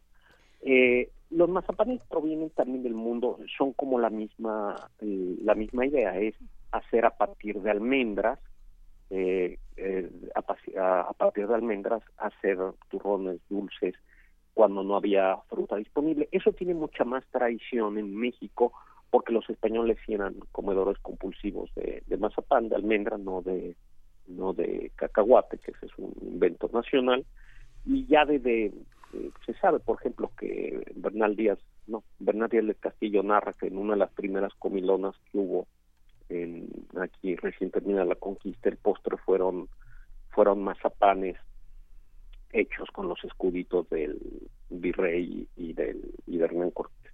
Entonces se sabe que había, aunque eran muy caros porque no había almendra, eh, no había almendra en, en la Nueva España y todavía hoy por hoy en realidad hay poca eh, hay poca almendra, ¿no? La corona de Adviento. Bueno, también dices de, de otras cosas. En teoría, eh, esta es una época de penitencia como la cuaresma y, y por eso el, el catolicismo la llama Adviento, que prepara Ujú. la Navidad. Si alguno alguna vez va a misa se dará cuenta que en estos días se utiliza el morado, que era el color de penitencia. La corona de Adviento, que nunca cuajó, que en realidad se ha puesto en moda, pero nunca cuajó en, México, eh, aunque ahora parece que sí, era una costumbre también de los pueblos nórdicos. Al parecer, eh, justo consistía en, en un rito solar, ir encendiendo velas para apoyar al, al sol, que en el solsticio de invierno se nos podía morir y se acababa el mundo, ¿no? Eh, y de nueva cuenta se desplaza la se desplaza la fiesta. El árbol de Navidad hay como dos fuentes, ¿no? En estas saturnales, estas pachangonas de las que habíamos platicado, eh, los romanos adornaban con hojas de abeto los templos, ¿no? Eh, y es probable que el cristianismo por eso haya comenzado a utilizar también hojas de, de, de abeto para adornar en torno a las fiestas.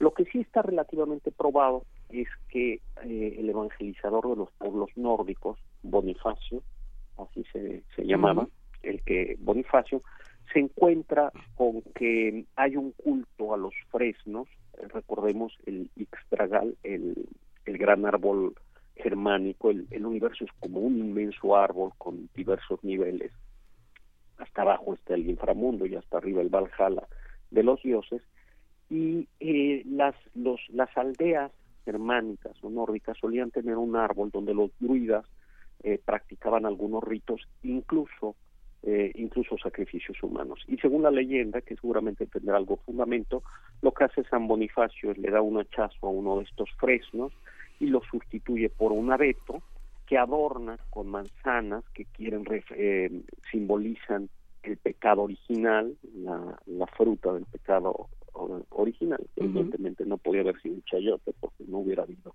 este pecado original. Eh, y luces velitas que, rep- que representaban a Jesús. Entonces era un árbol, un árbol cristiano que sustituía al, al árbol, al árbol pagano.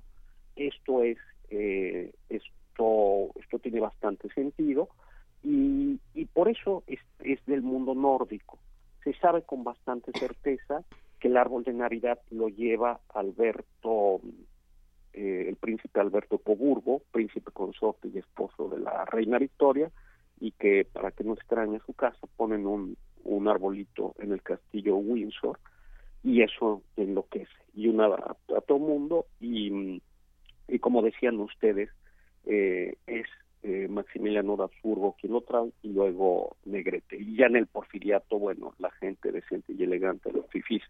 Eh, o sea en realidad el árbol el árbol el árbol de navidad es es fifi. Todavía mi abuela eh, lo veía con, con, con sumo desprecio. Y el nacimiento, eh, el nacimiento también es típicamente católico, por eso en el mundo anglosajón no hay, porque no pueden hacer imágenes, los especialmente los más eh, conservadores.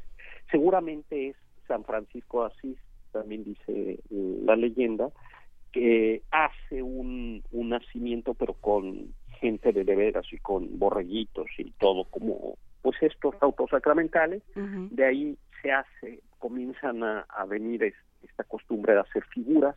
Se conserva se sabe que ya en el siglo XV en Nápoles hay hay nacimientos hechos con figuritas de barro y eso viene de una manera muy tradicional a, a México Sí, pero Incluso jamás, jamás se hubieran imaginado en Nápoles que iba a derivar en un diablito con un balón de fútbol, en una No, bueno, pastora que echa tortillas, todas esas figuras que se encuentran en los mercados Claro, en México. Son deliciosas esas figuras. En efecto, el, el- el nacimiento mexicano, como tú decías, el carnicero, el ermitaño, el Cosas muy tradicionales de Belén. Claro, exacto. Muy de Belén. El, el chicharronero, la tortillera, como decías tú, el de- hay, hay figuritas que hacen barba, barbacoa, ¿no? Palmeras, este, pues todo, todo, todo esto, ¿no? Y además todo el mundo con sus sombreros. Hay hasta mariachis, ¿no? Hay, hay, hay hasta mariachis en- para, para los nacimientos. Lamentablemente este, este tipo de nacimiento como, como más tradicional eh, sí va desapareciendo, que en el fondo es menos complicado que poner un árbol, porque el problema del árbol es no es ponerlo, sino luego, luego quitarlo. Aunque es la tradición ya, digamos, configurada, ahora que mencionabas, eh, te estás refiriendo a Bonifacio VIII, digamos que es eh, este es el periodo en que se el año litúrgico inicia justamente con esta figura que está tan este tan proliferante en esta mesa, que es el Adviento, que empieza el 28 de diciembre y que dura hasta el 6 de enero en el caso de la Iglesia Ortodoxa, pero dura aproximadamente tres semanas. Es Sí, un periodo sí, de abstinencia, pero que justamente aparecen los animalitos en el nacimiento, muchos de ellos, porque van a ser sacrificados en la, en la natividad, en una gran cena y en una gran conmemoración, ¿no? que justamente es. el inicio de todo. Y San Francisco de Asís, sí, alrededor de de ese tiempo de Bonifacio VIII este prosperó el nacimiento que todavía era en algunos casos se decía que era una una interpretación del libro de Isaías en la que había no se ponían de acuerdo sobre la cantidad de animales si el burro el buey o Claro. ¿no? Sí, de hecho, sí, de hecho toda la iconografía del nacimiento viene de los evangelios apócrifos. Toda, eh, Sí. todo nuestra Navidad viene sobre todo los del evangelio eh, del evangelio armenio del evangelio árabe de la infancia de Jesús, que son los que dicen que aparece el buey, el- la mula.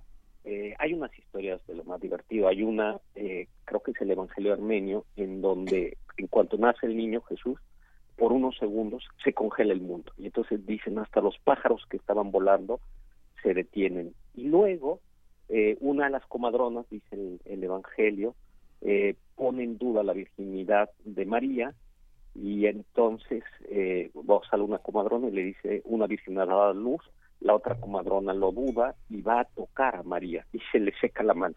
Este, Como te decían los, pa- los, este, los papás que Pues te iba a pasar si les pegabas. Exactamente. Se le seca la que mano.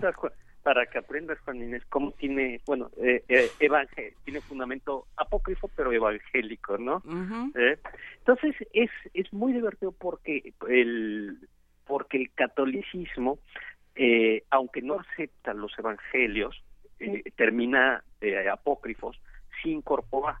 Por ejemplo, eh, también el, el, el evangelio armenio de la, y, y el árabe de Francisco Jesús dicen que van los tres reyes magos, son los que les ponen los nombres, pero no solo van con, con oro y, y eso, ¿no?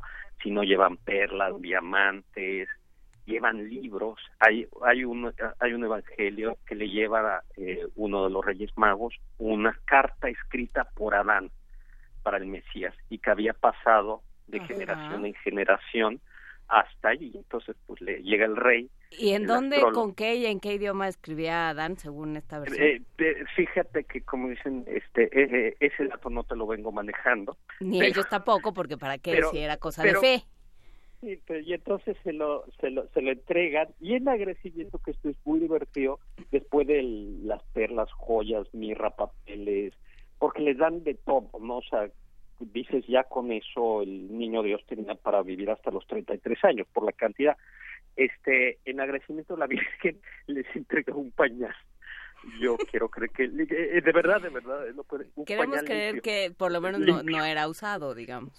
Sí, y llegan con el pañal al rey mago a su tierra de origen y no le creen que es del niño Dios y entonces lo mete a la hoguera y no se quema y no se quema y no se quema y entonces ya creen que es un pañal.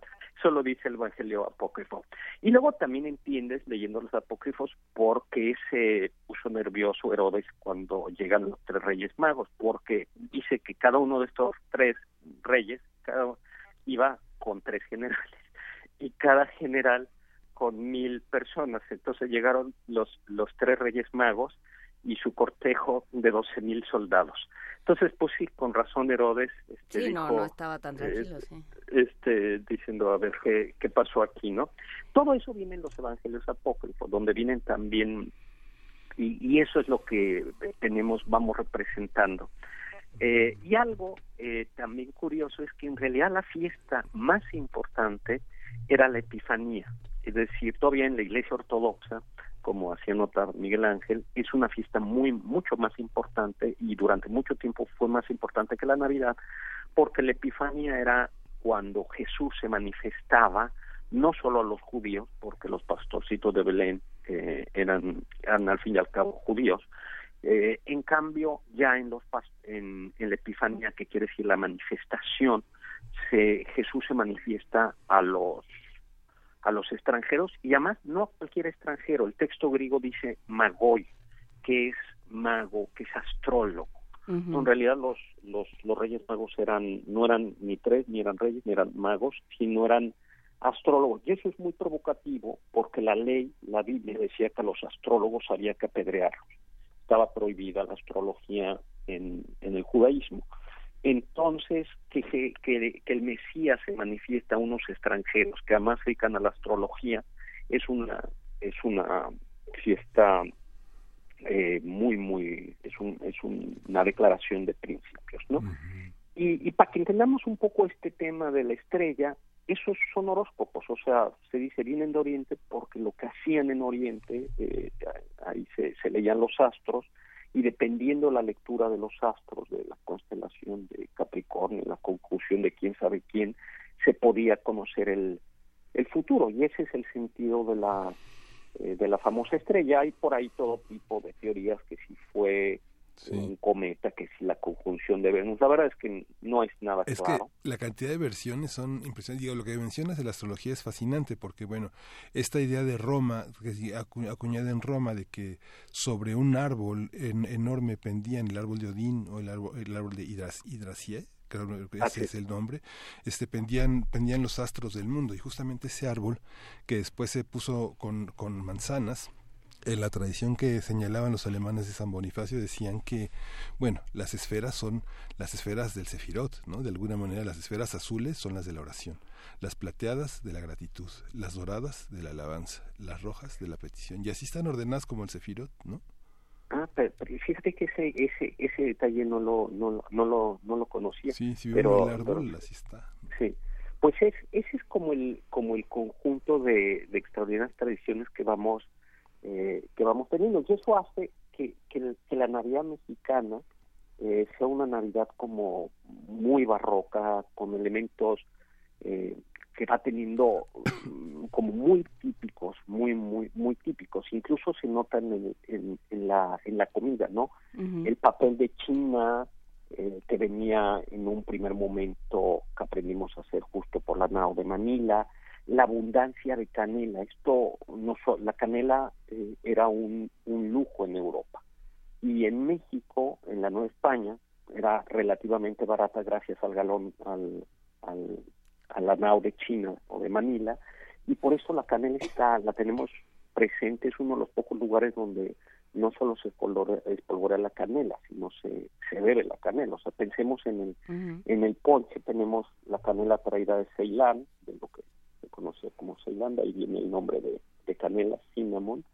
Eh, los las frutas originarias como el tejocote y la y la guayaba, la caña que viene de Asia en realidad de Asia y de eh, y de España, no pues, de, de Asia pasa a, España y de España se trae la carne la, la caña de azúcar que se da formidablemente aquí. Entonces tenemos una una mezcla eh, y luego eh, extraordinaria. Y luego los franciscanos, no solo los agustinos, sino también los franciscanos, tienen este sentido de evangelización muy populachero, ¿no?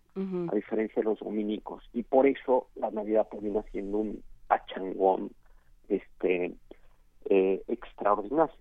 Y a mí, a mí me gusta a mí como para, para terminar, nada más aludir a la historia de, de Dickens, que está del cuento de Navidad, que en general hacemos una mala lectura. Nosotros creemos que la moraleja es que hay que ser bueno y gastar en Navidad. Y en realidad Dickens, que sufrió mucho porque fue pobre y vivió en la revolución industrial, en los peores momentos donde los obreros, cosa que ya no sucede, eh, no tenían seguridad social, No, claro tenían que no derechos de sucede, hombre. Este, lo que una de las cosas que había pasar, que pasaba era que no había días libres. O si tú tenías un día libre, te lo tenías que costear. Y, y justo eso es lo que es, es una denuncia social, o sea, que ni siquiera el día de Navidad, este pobre, pobre señor, ni siquiera el día de Navidad lo tiene libre.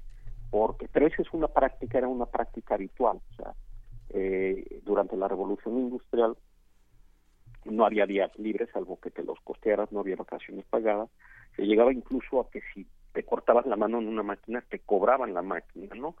Este, entonces, el, la, la canción de Navidad, un cuento de Navidad, es más una denuncia de tipo social como de las llamadas ciudades carbón que una denuncia de tipo una como humor humor navideño no quizá es son de las eh, de lo que hemos ido eh, pues se va se, se va transformando no Es muy, bueno es muy curioso, Héctor, eh, que, que la Navidad, en teoría, bueno, pensamos en, en esta idea del tiempo cíclico, ¿no? En esta idea de Navidad siempre es igual y ahí viene otra vez la Navidad y de pronto ves las fotos y todas son iguales, nada más se va poniendo uno más arrugado y más Más- gordo.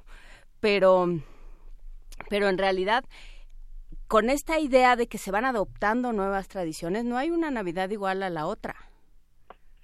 Eh, no, pues va, va, va variando. Yo me acuerdo, este, el árbol de Navidad en mi época era cuando está, era digamos de clase alta, o sea, poner un árbol de Navidad era una declaración de, de, de principios, ¿no? De, de si yo sí soy elegante, ¿no? Y no pongo estas cosas eh, de los de los nacimientos, ¿no? Eh, ahora el, el nacimiento, bueno, la comida, ¿no? Cómo va variando. Los tradicionales tamales y los platillos más mexicanos van siendo desplazados por este. El pavo merecería otra otra historia, porque en realidad en México no sabemos hacer pavo más que para, para hacer tortas. Bueno, en Yucatán sí lo saben hacer. Pero este, pero estos pavos al horno, pues es un pueblo que lleva 500 años sin saber hacer pavo, no lo aprende hacer rápidamente. Por eso siempre terminamos comiéndonos el pavo, este, todo el mundo termina confesando que el pavo es para las tortas del recalentado, ¿no? Uy, Eh, te- no, nos van a empezar a hablar, Héctor Zagal, ¿eh? Arroba Sí. H Zagal para cualquier tipo de reclamación. No, casi nadie sabe hacer pavo en México, ¿no? ¿Ustedes saben hacer pavo? Claro que Ah, ya. sí. Yo, este, ar- ¿Al horno? Claro que sí, al horno, este, inyectado durante por lo menos dos semanas. Híjole, bueno, no, Sí, Miguel Ángel, pues sí. vamos a, a- a probarlo, ¿no? Sí. sí, porque Eh, eso ver, dicen y luego resulta que No, no, no, que no quede seco, que Quede- quede estilo barbacoa. Andrés que- Bustamante lo decía, decía creo que de algún debate presidencial, decía, es que es como el pavo, se tarda y se tarda y se tarda y a la mera hora ni estuvo bueno. Sí. Hay que descongelarlo, hay que descongelarlo por completo. Sí.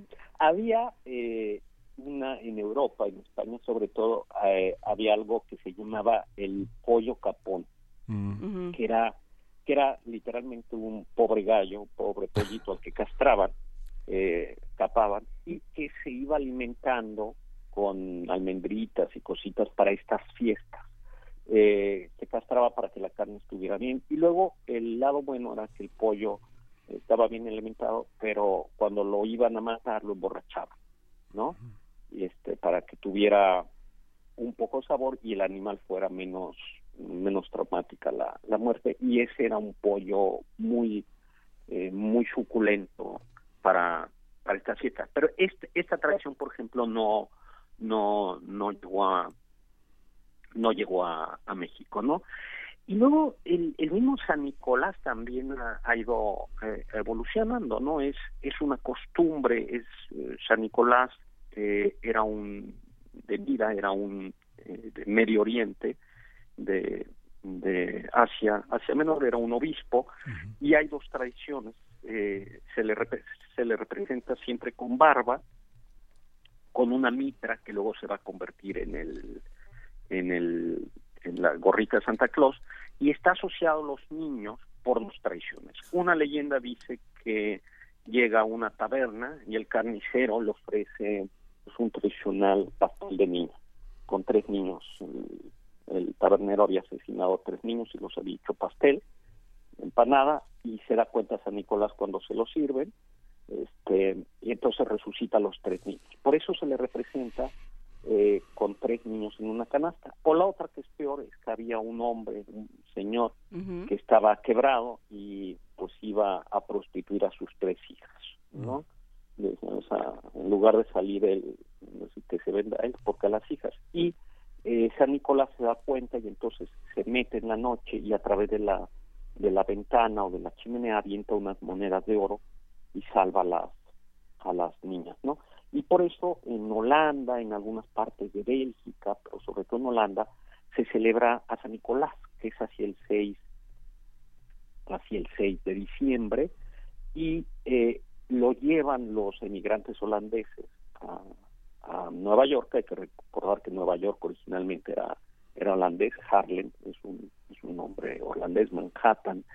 Y eh, ese San Nicolás eh, se va a ir convirtiendo en Santa Claus, que es hasta el siglo XX, cuando una famosa refresquera, eso está ya muy estudiado, lo le va a, despo- va a irlo despojando. Todavía en las viejas esculturas de, del San Nicolás de, de Holanda aparece con una eh, aparece con con una toga a veces dorada o una capa, ciertamente con algo de piel, pero no aparece completamente vestido rojo, sino rojo, el rojo de los obispos, y, pero también dorado. Eh, y lo que sucede es esta famosa refresquera, eh, pues ya le quita toda la referencia todavía a un, a un obispo y lo convierte en, en un emblema. Que habría que practicarle la glucosa, la- a ver cómo anda de glucosa Santa Claus. Y que se Este, convirtió también en un, en un tema ideológico, digamos, en, en los 70, en los 80 en México. Te topabas con gente que decía, no, a mí no me traen el mismo pánfilo de las ardillitas de Lalo Guerrero, dice, yo no soy cliente de ese señor, a mí me traen los re- mis regalitos los Reyes Magos. Bueno, o sea, sí hay un una año- cosa ideológica claro, también. Hubo un año, Pascua, en época Pascual Ortiz Rubio, en que no llegó Santa Claus a México, sino Quetzalcóatl.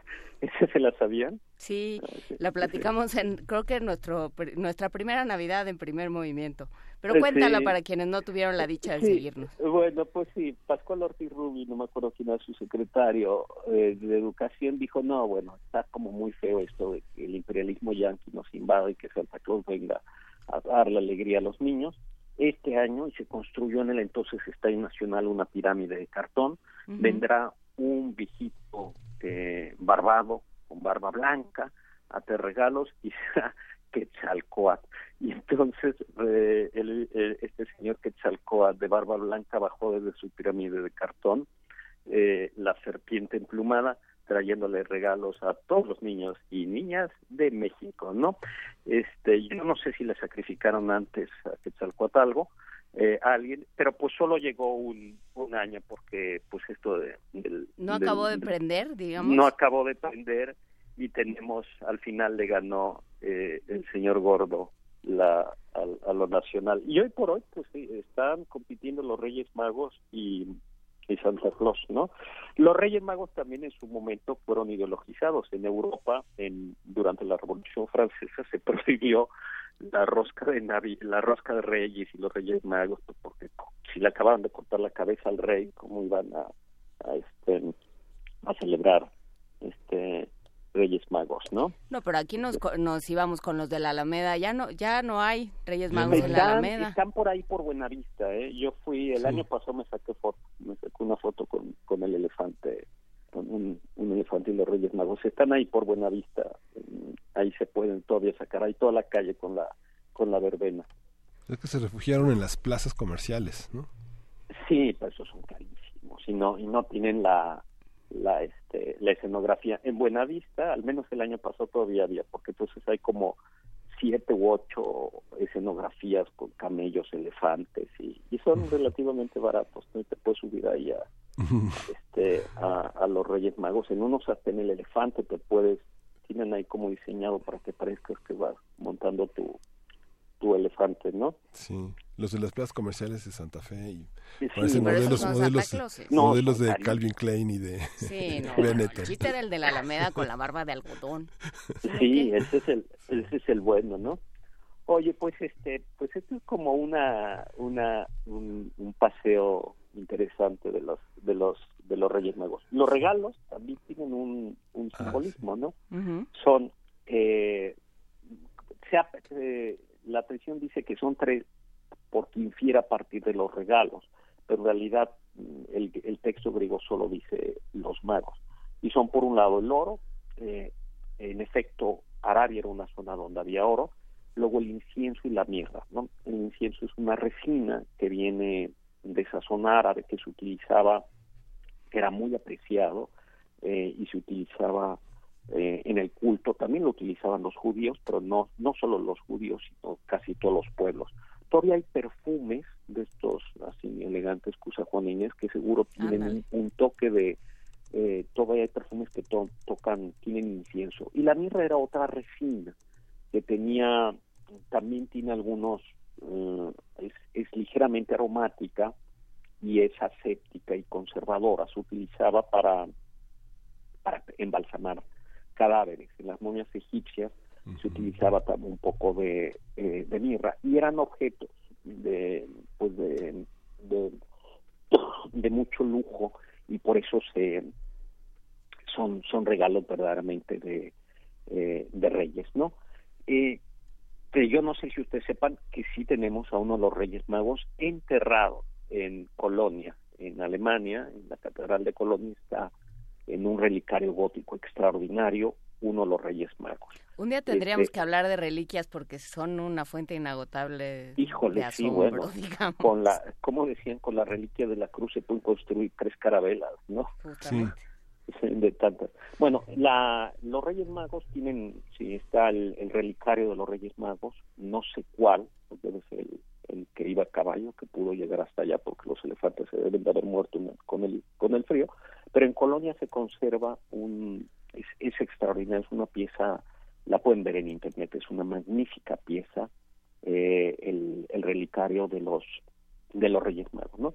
Y luego la rosca, eh, la rosca que es también española y francesa, no llega a México, eh, llega a México. Hay una discusión de si proviene de también de un tipo de roscón que la Saturnalia se utilizaba, que era como un pastel también con, con frutos secos, y es probable que de por ahí, eh, de por ahí eh, venga, ¿no?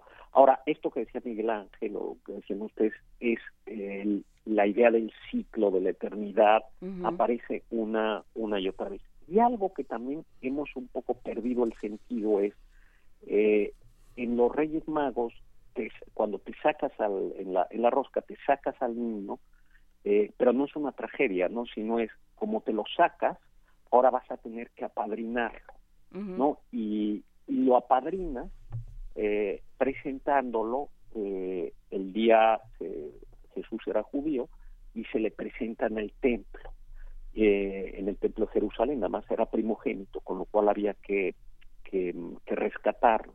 La presentación del templo, que es una fiesta cristiana, que se celebra precisamente el 2 de febrero. Entonces, por eso es, es el, la gente que se saca el, el niño tiene el privilegio de apadrinar y presentar al niño Jesús el 2 de febrero y como presentas, pues te tocan los tamales, ¿no? Porque es el, el, el, el padrino. Y viene esta, largui- esta tradición de, no, de así como a los niños, los padrinos le regalan en el bautizo el ropón o la ropa especial para el bautizo, se le prepara la ropa al, niño Jesús para el para el fiesta para el día 2 de febrero. Algunos ya les hacen eh, eh, uniformes de la América y cosas así no Eh, el, el- niño el santo niño del fútbol eh, este, como vemos eh, se van se van armando y coincide al parecer también la del 2 de febrero con otra fiesta religiosa ya que tiene que ver con con los con las fiestas con, con con la llegada de la de la primavera no la, la, la llegada de la primavera que es como el como el pues todo el, el, el fondo no por eso por eso yo creo que es que es extraordinariamente extraordinariamente rica y extraordinariamente viva la la tradición de la Navidad mexicana. Sí, el, el contraste con el mundo anglosajón es, es impresionante porque este va- hemos incorporado todas, eso es lo sorprendente, que vamos como sumando, sumando, sumando fiestas y fiestas y fiestas, ¿no? Es lo Y- nuestro. Pues sí, ¿no? y, y luego no deja de ser chistoso que, que desde, el, desde, desde la educación, desde el gobierno, que es eh, oficialmente laico, se terminen fomentando tradiciones mexicanas que son fundamentalmente católicas, ¿no? Hay pastorelas, se ponen nacimientos y además eh, el día de descanso obligatorio el 25 de diciembre, ¿no? Este es, el, es es más importante que el nacimiento de Benito Juárez, porque el nacimiento de Benito Juárez se traslada al lunes más próximo y en cambio el 25 de diciembre se mueve se, se, se mueve y, y este como nacionalismo cultural pues termina en la práctica reconociendo pues que el nacionalismo mexicano es un nacionalismo que depende de la iconografía católica no solo pero que es muy muy muy católica pues yo creo que, que ya nos empachamos de tantos dulces y cosas navideñas no De tanta colación, que ya no llegamos a la colación, que es Híjole. la munición más, eh, la Eso munición favorita de las navidades. Claro. Bueno, colación también era la eh, es una expresión colación eh, es una expresión sobre todo el mundo eh, antiguo eh, es español antiguo y colación en realidad es como iba a decir como un pisco labis, no es es una pequeña comidita eh, que se servía a determinada en la tarde, no o en la noche, no todavía creo que cuando uno va con el nutriólogo te dice una colación en la, en la noche, ¿no? Entonces, eh, lo que se sucedía es en las posadas, en estas peque en estas fiestas, se daba una colación, que es algo muy sencillo. Y claro, eh, originalmente no es el, la, la, la colación buena, eh, que era la española, eran son almendras confitadas pero pues bueno la que te venden por kilo es este es como pues, no sé un- una piedrita confitada no y que se convierte como bien dices en una munición eh, casi tan importante como los tejocotes no este pero eh, pero esa es la la la colación. De nueva cuenta es algo que, que además son de estas cosas que yo yo no conozco nadie que come colación de estas pero pues tiene que Bueno, se venden ¿no? a granel en el mercado de la Merced, en la central de Abastos, las colaciones redondas, granuladas, con Claro. chocolate y Claro. avellanas, con nueces, con... Sí, bueno, hay una muy buena, Almendras. pero, pero esa no es la que te dan en la, en la, en la posada y que es la tradicional mu- municipal. Ah, y, e- y esta idea del, del, eh, del aguinaldo, estas misas eh, de- que son el origen de las posadas, se llamaban así, así, así pides fray, no me acuerdo, es Olmo, es el apellido, este fraile que en Colman, pide estas misas de aguinaldo.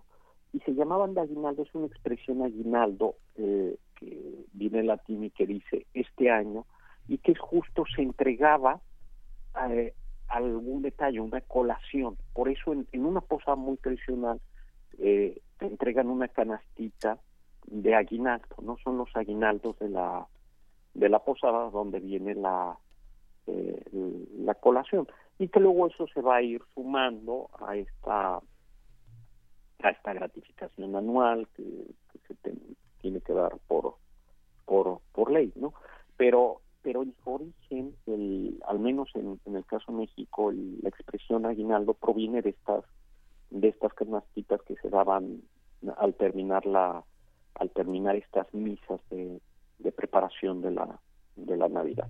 Y en realidad la última posada es la de la noche eh, Nochebuena que es eh, la última posada y ya el 25 es la, la Navidad. Ahí también hay otra gran diferencia en el mundo anglosajón. Nosotros celebramos eh, la gran fiesta, comienza en la noche del 24, porque, el porque la liturgia católica ya permitía celebrar una misa de gallo en la, en la noche del, del 24 al 25 y por eso era el, el, el fiestón. Comenzaba con, con la fiesta de, del 24, mientras que en el mundo anglosajón no hay, eh, al, no ser fundamentalmente católico, sino evangelista, no hay misa y por tanto la, el servicio se celebraba en, en la mañana del 25 y la comida importante eh, es, es el, eh, la Navidad, mientras que nosotros ya en la Navidad estamos con las tortas, las tradicionales tortas de bacalao, romeritos, lomo y pavo. ¿no? Pues qué bueno que desde hace como media hora decías, bueno, no sé si tengo tantito más tiempo, pero nos da muchísimo gusto, Héctor Zagal, que, que estés con nosotros. Por supuesto que el tema da para mucho, porque además cada quien tiene su Navidad, cada Ah, quien sí. tiene sus tradiciones. Este, cada quien sabe eh, la- el tamaño canónico de las papas de, de los romeritos, que pueden ser una materia, Papitas de cambray papotas. sí, y puede cuadritos. ser materia de pleito en torno a la olla. Pero bueno, todo eso puede pasar. Te agradecemos muchísimo que, como siempre, estés con nosotros y convivas. Que tengas una muy buena Navidad. Que la pases con quien te dé la gana. No sé si queridos o no queridos, pero con quien te dé la gana. Y nos vemos el año que entra, Héctor Zagal. Hecho, saludos y felices fiestas. Un abrazo, gracias. muchas gracias. Vamos, vamos a escuchar un villancico de Estela Jiménez que se llama Noel. La noticia sin igual, el ángel la dio a los fieles pastores del campo en Belén.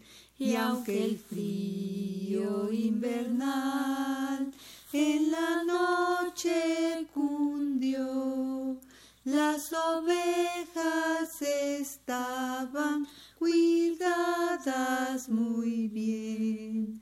Noel,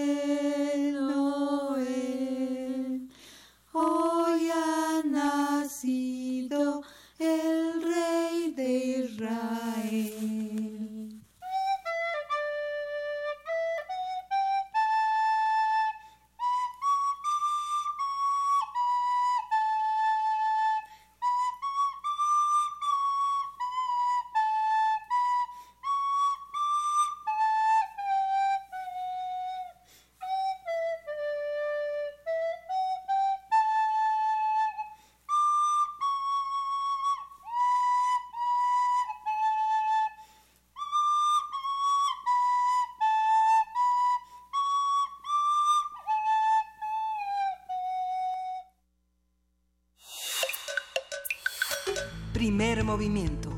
Hacemos comunidad. Sí, pues sí, otro villancico, si nos mandaron un montón. Este. Sí, vamos a escuchar de- ese, ese, ese gran entusiasmo, como decíamos, comentábamos fuera del aire, la- la- las múltiples navidades que se tienen en todo el planeta. ¿no? ya no hablamos de, de las casas donde se arrulla el niño. Sí, ajá, sí. con eh, ni- ninguna capacidad Uy, musical y, y sin niños, porque se arrulla, se supone que lo arrullan, o por lo menos en mi casa sí es, lo arrullan los más jóvenes y terminan siendo unos labregones de treinta y tantos. Y, y sí, se acaba, eh, se, se canta, pero, híjole, se canta con más entusiasmo Sí. que técnica, digamos. Es que en las colonias populares donde hay un gran arraigo este de las mayordomías, eh, hay una hay una visión en la que sí se hay un enorme privilegio en arrullar al niño, pero quien quien, quien se queda con el niño, pues sí, es una familia de alto de alto prestigio comunitario en no sé en, en delegaciones y alcaldías como Milpalta, Tláhuac, este Xochimilco, Iztapalapa, es así verdaderamente que luego se convertirá en este en un representante después en la pasión del Jesucristo joven, ¿no? Todo eso forma parte del ciclo navideño y del ciclo anual. Vamos a escuchar de Anaí Cervantes. Le agradecemos muchísimo también que haya participado con nosotros. Arre Borreguito. Tengo puesto un nacimiento en un rincón de mi casa, con pastores y pastoras y un palacio en la montaña. Allí vive el rey Herodes, allí viven sus soldados. Todos están esperando que lleguen los reyes magos. Arre borriquito, arre burro, arre. Anda más deprisa que llegamos tarde. Arre borriquito, vamos a Belén, que mañana es fiesta y al otro también. Primer movimiento. Hacemos comunidad. Muchísimas gracias a Reborreguito de Anaí, ¿qué? Perdón. Cervantes y a su familia que se oían ahí atrás, por lo menos apoyando. Muchísimas Sí. gracias por todo su esfuerzo, muchísimas gracias por su solidaridad con nosotros. Nos vamos a la tercera hora de primer movimiento en este 14 de diciembre. Síguenos en redes sociales. Encuéntranos en Facebook como Primer Movimiento y en Twitter como arroba PMovimiento. Hagamos comunidad.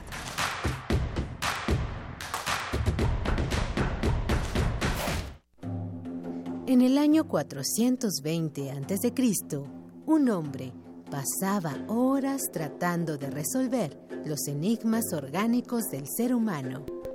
Hoy, gracias a él, lo último sobre investigación y salud llegará a tus oídos. Hipócrates 2.0. Investigación y vanguardia en salud.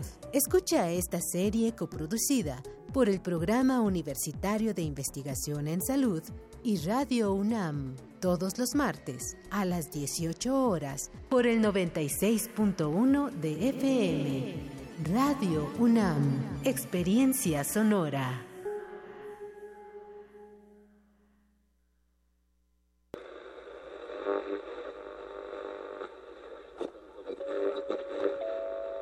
Desde las cabinas de Radio UNAM, relatamos al mundo. Relatamos al mundo.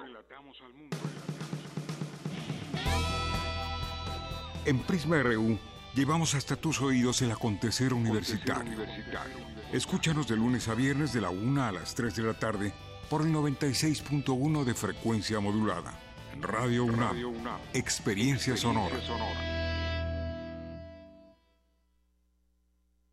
Hola, mi nombre es Renata y después de mucho tiempo, hoy regresé al lugar donde nací. Aquí aprendí a andar en bicicleta. Aquí pasaba las tardes después de la escuela. ¡Ay, Bruno! Ay, mi secundaria, el mercado, mi colonia. Estoy muy feliz de regresar. Y porque mi país me importa, ya actualicé mi domicilio y mi credencial para votar. Tú también notifica al INE cualquier cambio en tus datos y participa en las decisiones de tu localidad. INE.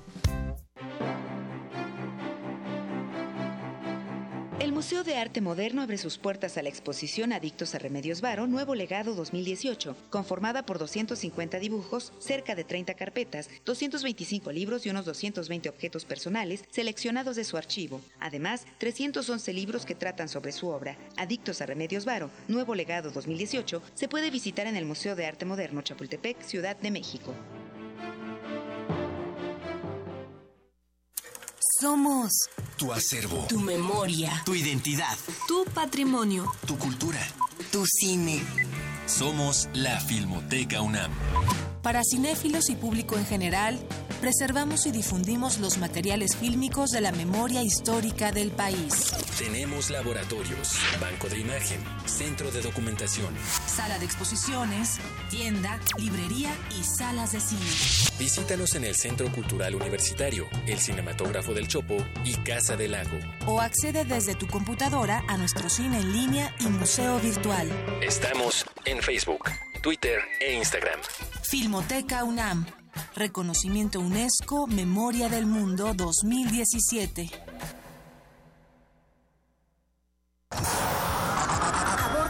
Nave de la Resistencia existe una habitación que nunca se abre. Nunca se abre. Excepto la última hora del último día de la semana. Ahí, ahí vamos a reírnos del mundo, a demoler los muros con canciones, a bailar en la posición que queramos. Todos eligen la música, todos la disfrutan. Todos la bailan. El Buscapiés. Tú eres el alma de esta fiesta. Viernes, 22 horas. Por el 96.1 de FM. Radio UNAM.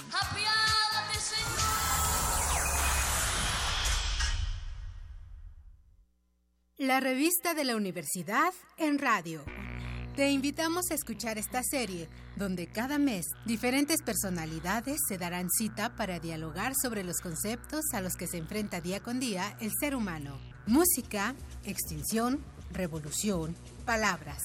Cada tema será abordado desde la visión de nuestro invitado semanal. Dialoga con nosotros todos los jueves a las 16 horas por el 96.1 de FM, en el papel, en la pantalla, en las ondas y en la web.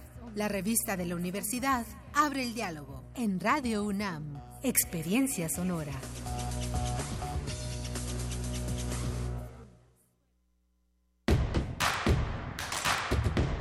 Encuentra la música de primer movimiento día a día en el Spotify de Radio UNAM y agréganos a tus favoritos.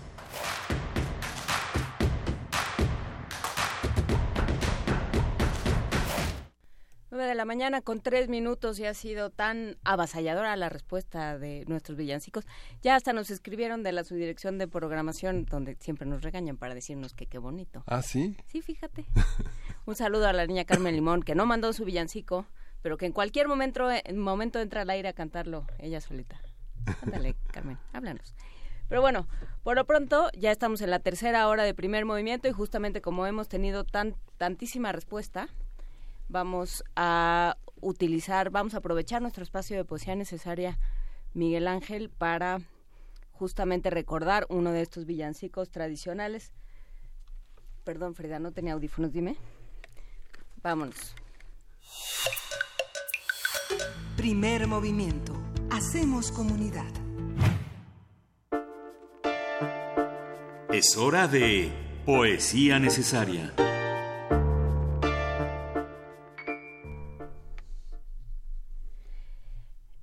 Eh, justamente Abimael Hernández nos envía un correo diciendo que como muchos de los villancicos de nuestro tiempo le provocan repelús, recuerdos no muy gratos, dice, preferí cantar uno tan cercano a mi corazón como distante en el tiempo que se llama Riu Riu Chiu. Es un villancico renacentista español atribuido a Mateo Flecha, aunque también es considerado de autor anónimo. Se encuentra en el cancionero de Uppsala del siglo XVI y aquí pone una cita que no sé dónde sea, que dice también conocido como cancionero del Duque de Calabria o cancionero de Venecia. Es un libro que contiene villancicos españoles de la época renacentista. El nombre real con el que el libro fue impreso es Villancicos de diversos autores a dos y a tres y a cuatro y a cinco voces, ahora nuevamente corregidos. Hay más ocho tonos de canto llano y ocho tonos de canto de órgano para que puedan aprovechar los que a cantar comenzaren. Fue recopilado en la corte de Fernando de Aragón, duque de Calabria, en Valencia, y publicado en 1556 en Venecia por Jerónimo Escoto, uno de los impresores más conocidos de su época. Y sin más por el momento, dice Abimael, les dejo la letra del villancico, un video con el mismo, la fuente que consulté y mi voz blasfema. Eh, abrazos y que el Altísimo nos agarre confesados o disfrutando de mil pecados. Muchísimas gracias, Abimael Hernández. Vamos a escuchar su versión de este villancico que se recoge en el siglo XVI, Riu Riu Chiu. Riu Riu Chiu, la guarda ribera. Dios guardó el lobo de nuestra cordera. Dios guardó el lobo de nuestra cordera. Riu Riu Chiu, la guarda ribera. Dios guardó el lobo de nuestra cordera. Dios guardó el lobo de nuestra cordera. El lobo rabioso la quiso morder, mas Dios poderoso la supo defender. Quisole hacer que no pudiese pecar, ni a un original esta virgen no tuviera. Río, río, chío, la guarda ribera. Dios guardó el lobo de nuestra cordera. Dios guardó el lobo de nuestra cordera. Este que es nacido es el gran monarca, Cristo patriarca de carne vestido, ha nos redimido con sea ser chiquito, aunque era infinito, finito se hiciera. Río, río, chío, la guarda ribera, Dios guardó el lobo de nuestra cordera. Dios guardó el lobo de nuestra cordera pues que ya tenemos lo que deseamos, todos juntos vamos, presentes llevemos, todos le daremos nuestra voluntad, pues hace igualar con el hombre viniera, Río, río, chío, la guarda ribera, Dios guardó el lobo de nuestra cordera. Dios guardó el lobo de nuestra cordera. Primer movimiento. Hacemos comunidad. La mesa del día. Los villancicos son composiciones musicales que se remontan al siglo XV en España. Aunque en un principio sus temáticas eran profanas, con el paso del tiempo fueron tomando un sentido religioso para adquirir finalmente su identidad como cantos asociados a las celebraciones navideñas. En México, los frailes franciscanos enseñaron villancicos a los indígenas como parte del proceso de evangelización y también compusieron villancicos que se cantaban en las misas durante la Navidad. Algunos poetas españoles que llegaron al país como Pedro Trejo y Fernán González de Eslava compusieron villancicos y más tarde Sor Juana Inés de la Cruz también escribió villancicos, algunos de ellos en náhuatl. Entre los villancicos más populares se encuentran Noche de Paz, Campana sobre Campana, Los peces en el río, Blanca Navidad, Mi burrito sabanero, que nosotros este, perpetramos de manera muy, muy bonita y agradable, eh, La Marimorena o El Niño del Tambor. Vamos a conversar sobre el género de los villancicos, de dónde viene, cómo y cuándo llegó a México y cuáles son sus ejemplos más representativos. Está con nosotros Guillermo Teo Hernández Villalobos. Él egresó de la Facultad de Ingeniería de la UNAM, cursó estudios de latín en la Facultad de Filosofía y Letras de, la UNAM y ha impartido pláticas de apreciación musical en la Escuela Nacional de Música de nuestra máxima casa de estudios, en Bellas Artes, entre muchos otros lugares. En 2010 dirigió el, poema, el programa Resplandores, un recorrido por la historia musical de México, una, pro- coproducción del Conservatorio Nacional de Música y el actual IMER. A- actualmente coordina el catálogo de música de concierto en la Fonoteca Nacional. Gracias, Teo, por estar aquí. Al contrario, gracias por invitarme. ¿Qué estamos escuchando, Teo? Estamos escuchando, bueno, quise hablar un poco de la, de la Navidad como, como festejo eh, musical. Y el festejo musical de la Navidad proviene de la Edad Media. Uno de los primeros cantos importantes que, que existieron para festejar la Navidad es precisamente este, este canto gregoriano que estamos hoy escuchando, Ujú. Puer Natus es Nobis. Eh, la versión eh, que, que escuchamos en esta ocasión es algo sumamente interesante porque no solamente es el canto gregoriano tal como estaba hecho, sino lo que se llamaba estaba tropado, o sea, tenía pequeñas inserciones eh, para hacerlo un poco, ¿cómo decirlo? Accesible. más completo conforme a la celebración que se estuviera haciendo. ¿Qué era esto que se insertaba? partes de texto Mm. con música.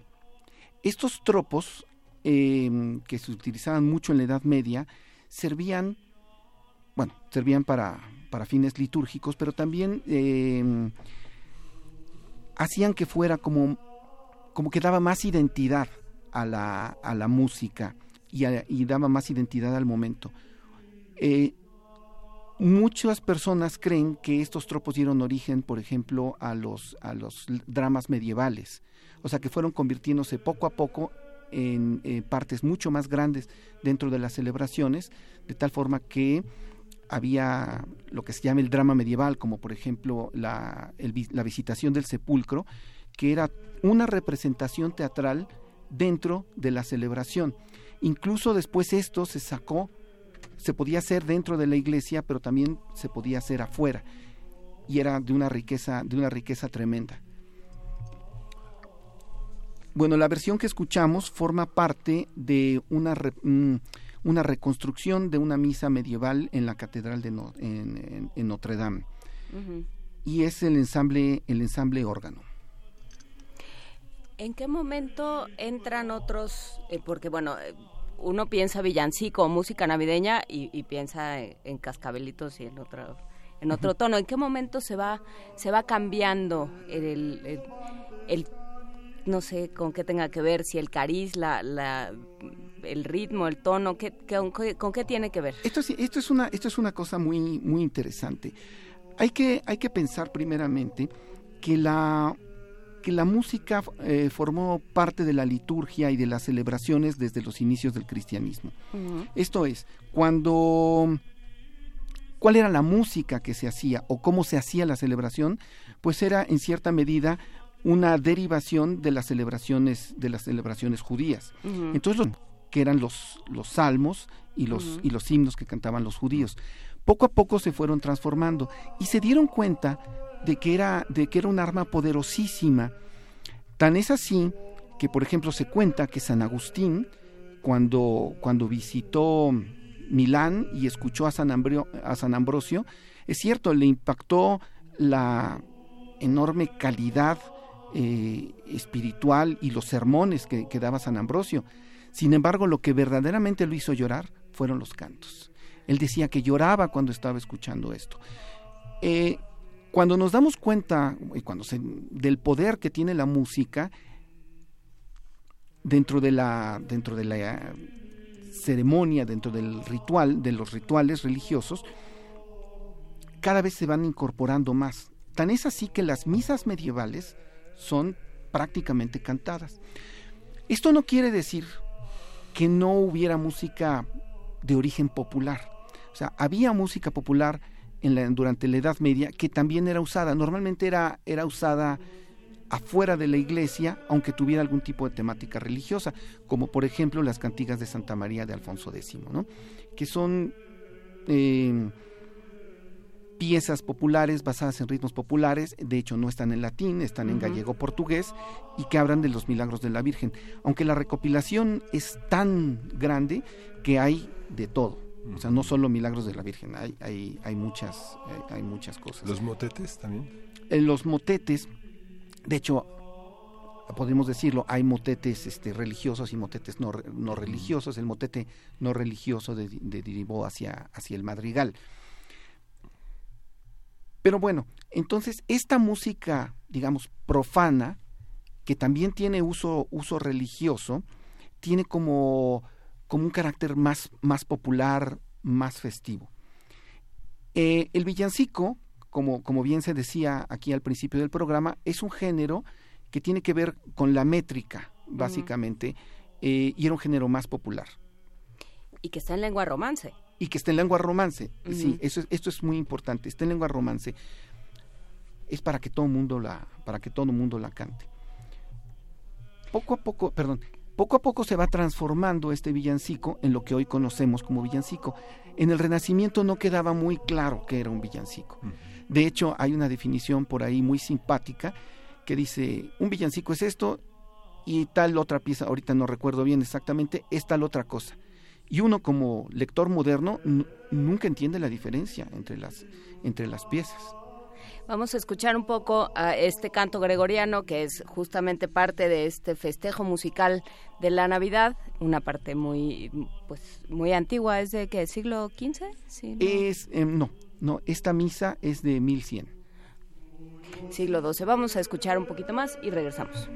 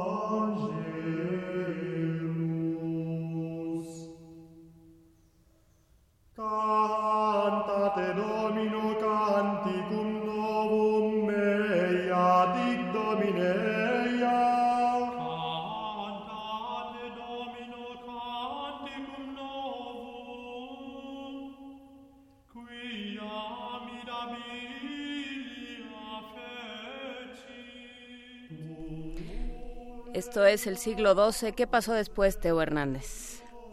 Poco a poco fue llegando la polifonía y existen, existen este, una, una complejidad muy grande en la, en la cuestión litúrgica. Entonces, a mí me gustaría que un poco dejáramos esta parte litúrgica en latín y que nos fuéramos más hacia la parte popular y cómo devino y cómo y cómo sirvió cómo sirvió en América aunque si nos da tiempo después podemos poner otra otra cosa así más litúrgica Eh, cuando se llega a América cuando cuando hay esta parte de la colonización espiritual algo que se dan cuenta eh, eh, todos los evangelizadores es que a los naturales de las tierras, a los indígenas, les encanta la música y saben hacerla muy bien. Ellos por ya, ten- ya lo i- iban a hacerlo, ¿no? Entonces empiezan a entrenar, por, por así decirlo, a, a los indígenas para que canten en los coros y para que no solamente canten en la, en la monodia, esto es eh, una sola voz, digamos, sin armonía, sin acompañamiento. Y los empiezan a hacer cantar en estilo un poco más complejo. Para eso se tiene que aprender a leer. Fray Bartolomé de las Casas, en determinado momento, relata una historia donde piden a determinado número, dicen, vamos a tener aquí a, necesito un coro de tantos, ¿no? ¿Y qué les vamos a dar? Pues vamos a dispensarlos de tales trabajos. Y resulta que tienen tal cantidad de, de gente que llega y que lo hace bien, que tienen que pararlo, porque tienen coros enormes. Y luego hay que pensar también que esto va asociado a todo lo que representa el poder eclesiástico, ¿no? Eh, las artes son promovidas muy fuertemente, se dedica muchísimo dinero a, a crear grandes coros, a tener grandes pintores, a la arquitectura. Entonces esta, esta, digamos, colonización espiritual se da en gran medida a través de las artes. Podemos ver en la iconografía, en la iconografía religiosa, sobre todo en algunos, en algunos este, lugares como Oaxaca, como muchos de los angelitos en algún momento tienen algún tipo de rasgo indígena. Mm. Esto quiere decir que metieron a trabajar a todos los, los indígenas y ellos aprendieron el estilo europeo, sin embargo, también pusieron algún, algún tipo de elemento propio de su, de su arte. Eh, Oaxaca es uno de los principales, digamos, productores de artistas en todos sentidos, aunque quizá el ejemplo de, de sincretismo más impresionante que exista es eh, Tonancintla, que no sé si ustedes hayan visto Tonancintla, pero es algo verdaderamente espectacular. ¿no? ¿Es la de los O sea, huesitos? Es, es la que Que está son con... colores muy, muy vivos. Eh, sí, exactamente. Eso está. Los franciscanos, que eran como más permisivos, en este sentido que, que el- en general las demás órdenes, aquí, quién sabe qué pasó, pero fue una, una cosa muy interesante, que los dejaron que hicieran lo que quisieran. Y entonces Tonancintla, que está arriba de lo que era el santuario de Tonantzin, permitió que, se, eh, que, que esta fusión fuera un santuario a la Virgen, pero al mismo tiempo de Tonantzin. Es algo increíble en todos sentidos. ¿no? Una de las principales formas de evangelización vino obviamente a través de la, de la Virgen de Guadalupe. Y a mí me gusta, bueno, de la Virgen de Guadalupe, primero de la Virgen y después ya convertida en Virgen de Guadalupe. A mí me gustaría poner como un pequeño ejemplo, un- una, una, una digresión, que no fuera totalmente navideño el asunto, poner un, uno de los primeros motetes que existe en, en. Se llama Dios Itlazonantzine y es un pequeño motete de la Virgen. Está atribuido a Hernando Franco, pero esto es un craso error. En realidad es un es, es anónimo. El, el maestro Aurelio Tello lo ha, lo ha investigado bastante este, es- est- esta fuente y propone que, se, que es Hernando Franco por un error de interpretación en una abreviatura que existe en el manuscrito original. Pero realmente no sabemos quién es el autor. Vamos a escuchar una versión de el conjunto mexicano Voz en Punto, que es verdaderamente hermosa. Y con esto nos vamos a un poco empapar en cómo fue la evangelización y cómo, y cómo se integraron elementos de diferentes culturas, que fue la cultura, cómo, cómo empezó el mestizaje, pues, los españoles con los naturales. Vamos, ¿puedes repetir el, el título, por favor? Es un poco complicado, pues se llama Dios y Tlazonantzine. Vamos a escucharlo.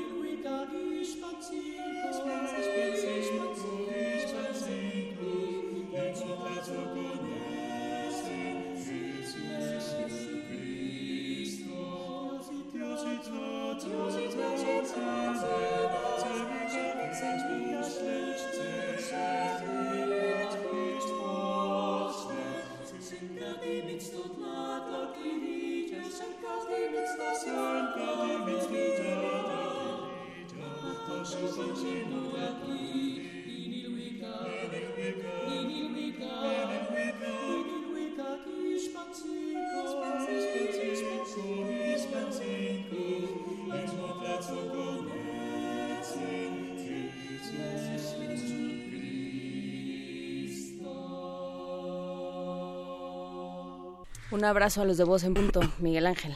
Sí, eh, pues seguimos, ¿qué estamos escuchando? Es- es- Bueno, esa- acabamos de escuchar Dios y Tlazonantzine, que es un motete a la Virgen en náhuatl. Em, como mencionaba, eh, es, es parte muy muy fuerte de la, de la evangelización el poner, el poner música.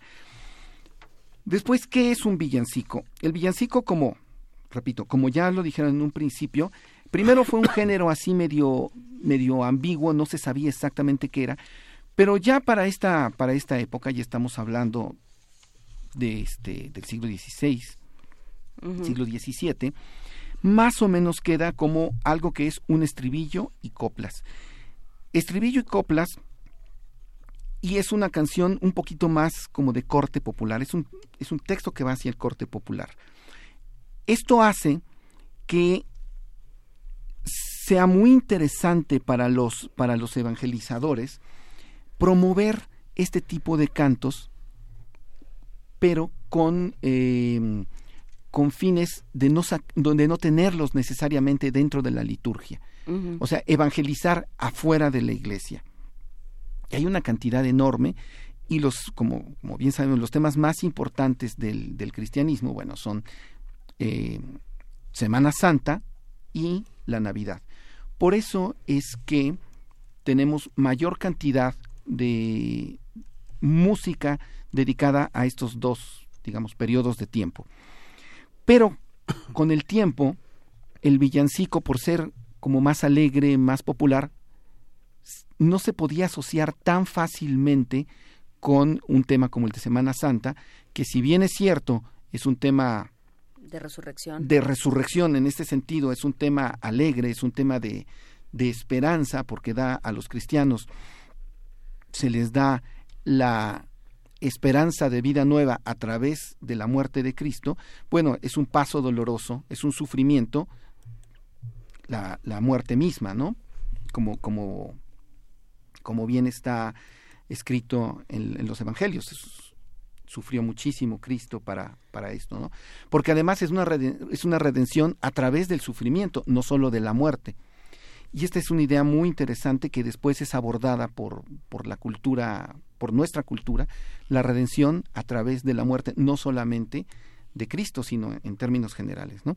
Pero bueno, entonces el villancico, como es un poco más alegre, digámoslo así, se va asociando una- a- se va usando más en el tema de Navidad que ahí sí es totalmente alegre, no pasa, no pasa nada. Y de ahí deviene que ya por generalizar llamamos villancico aquello que es un canto navideño, aunque también no lo sea en estructura. Entonces podemos decir, este es un villancico, aunque ah, sabrá Dios que puede ser una canción, puede ser, puede ser muchas cosas, ¿no? Para que se vea un poquito lo complicado que es saber si es villancico, a qué, a qué, a qué pertenece, cómo, cómo, cómo en determinado momento clasificarlo. Quisiera poner un ejemplo muy interesante que hace el maestro Aurelio Tello. Es un, es un villancico anónimo que se encontró en San Diego de Metepec, en Tlaxcala. Eh, se llama Perlas Preciosas, Vertiz a Corriente. ¿Por qué quiero poner este villancico? Porque en el, en, digamos, en, en, en la clasificación, en la clasificación de, de este villancico, dice que es un villancico al Santísimo Sacramento. Sin embargo, después de analizar el texto, el maestro Aurelio Tello llegó a la conclusión de que era un villancico navideño, porque habla de las perlas que son las lágrimas de Cristo al saber que va a ser sacrificado.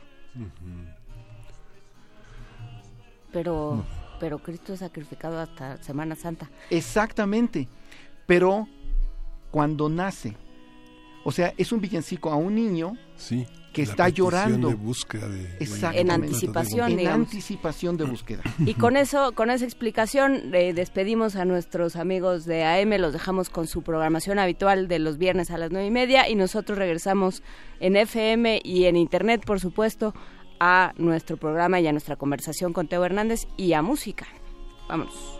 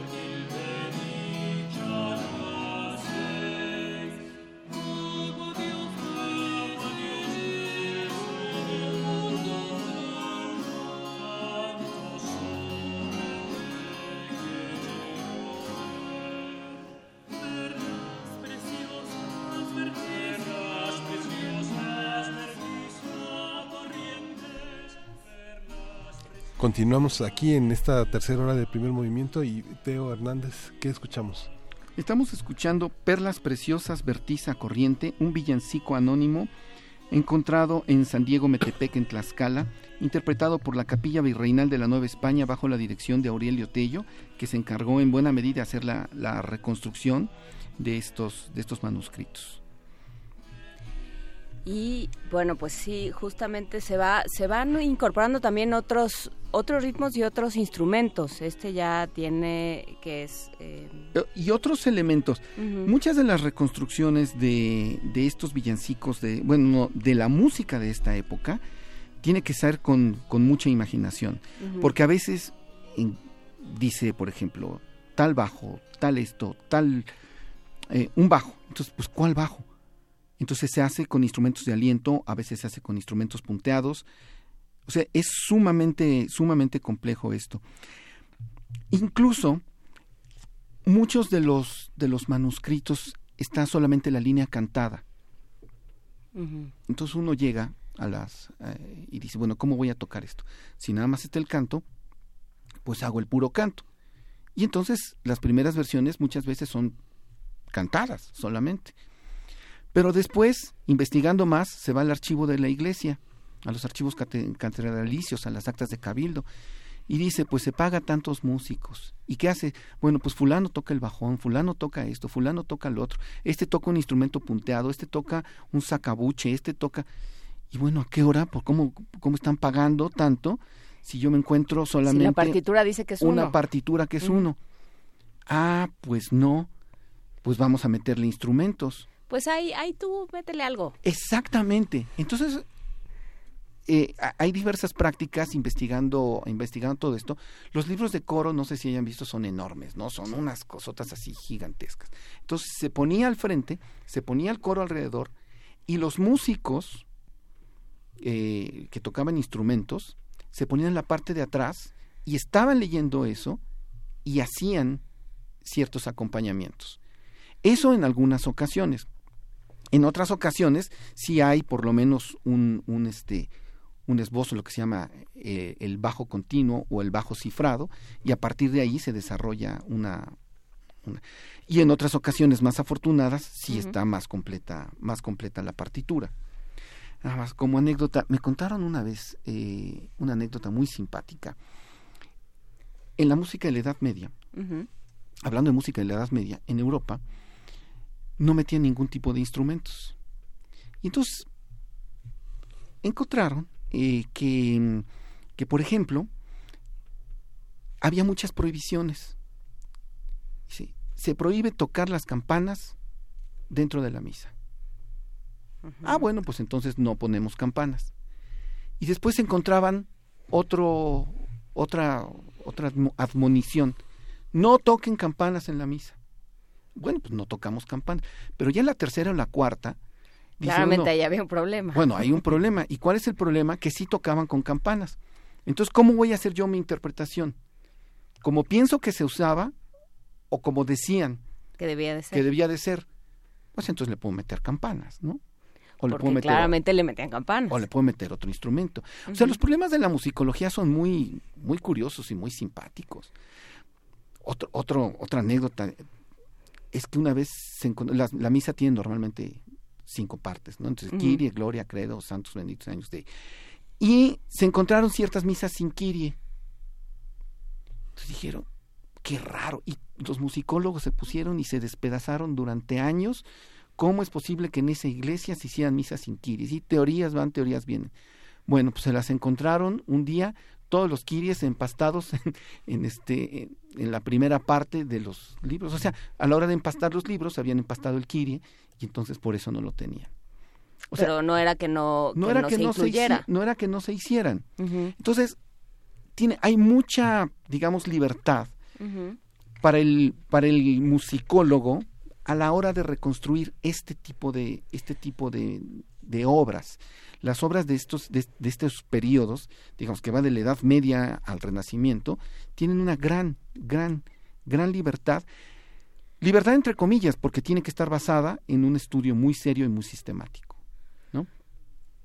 Ahora, ¿qué tanto y qué tan importante eran los villancicos. Quisiera poner un ejemplo y, y hablar de los, de los villancicos de Sor Juana Inés de la Cruz. Me comentabas del texto de el doctor Alberto Amador Pérez, ¿no? El, el doctor Alberto es, es un quisquilloso y, y investigador acucioso de todo lo que tiene que ver con, con la literatura del periodo novohispano en general y muy en particular de Sor Juana Inés de la Cruz. Investigó eh, los villancicos que están atribuidos a Sor Juana. O sea, Sor Juana escribía los textos para que después fueran musicalizados. Y tenemos musicalizaciones sobre textos de Sor Juana en diferentes partes de Latinoamérica. Los que vamos a escuchar ahora eh, son, de, son de Bolivia. Esto nos habla, como bien decías, de la universalidad de, de, de Sor Juana. Em, sin embargo, un estudio mucho más minucioso nos da cuenta de que muy probablemente Sor Juana se hubiera ella misma atribuido algunos, algunos villancicos que no fueran de su propia autoría. Esto como se sabe porque hay estos mismos villancicos están editados anteriormente en España. Entonces, bueno, es probable Es que por ponerlo en términos anacrónicos, Sor Juana era la reina del branding.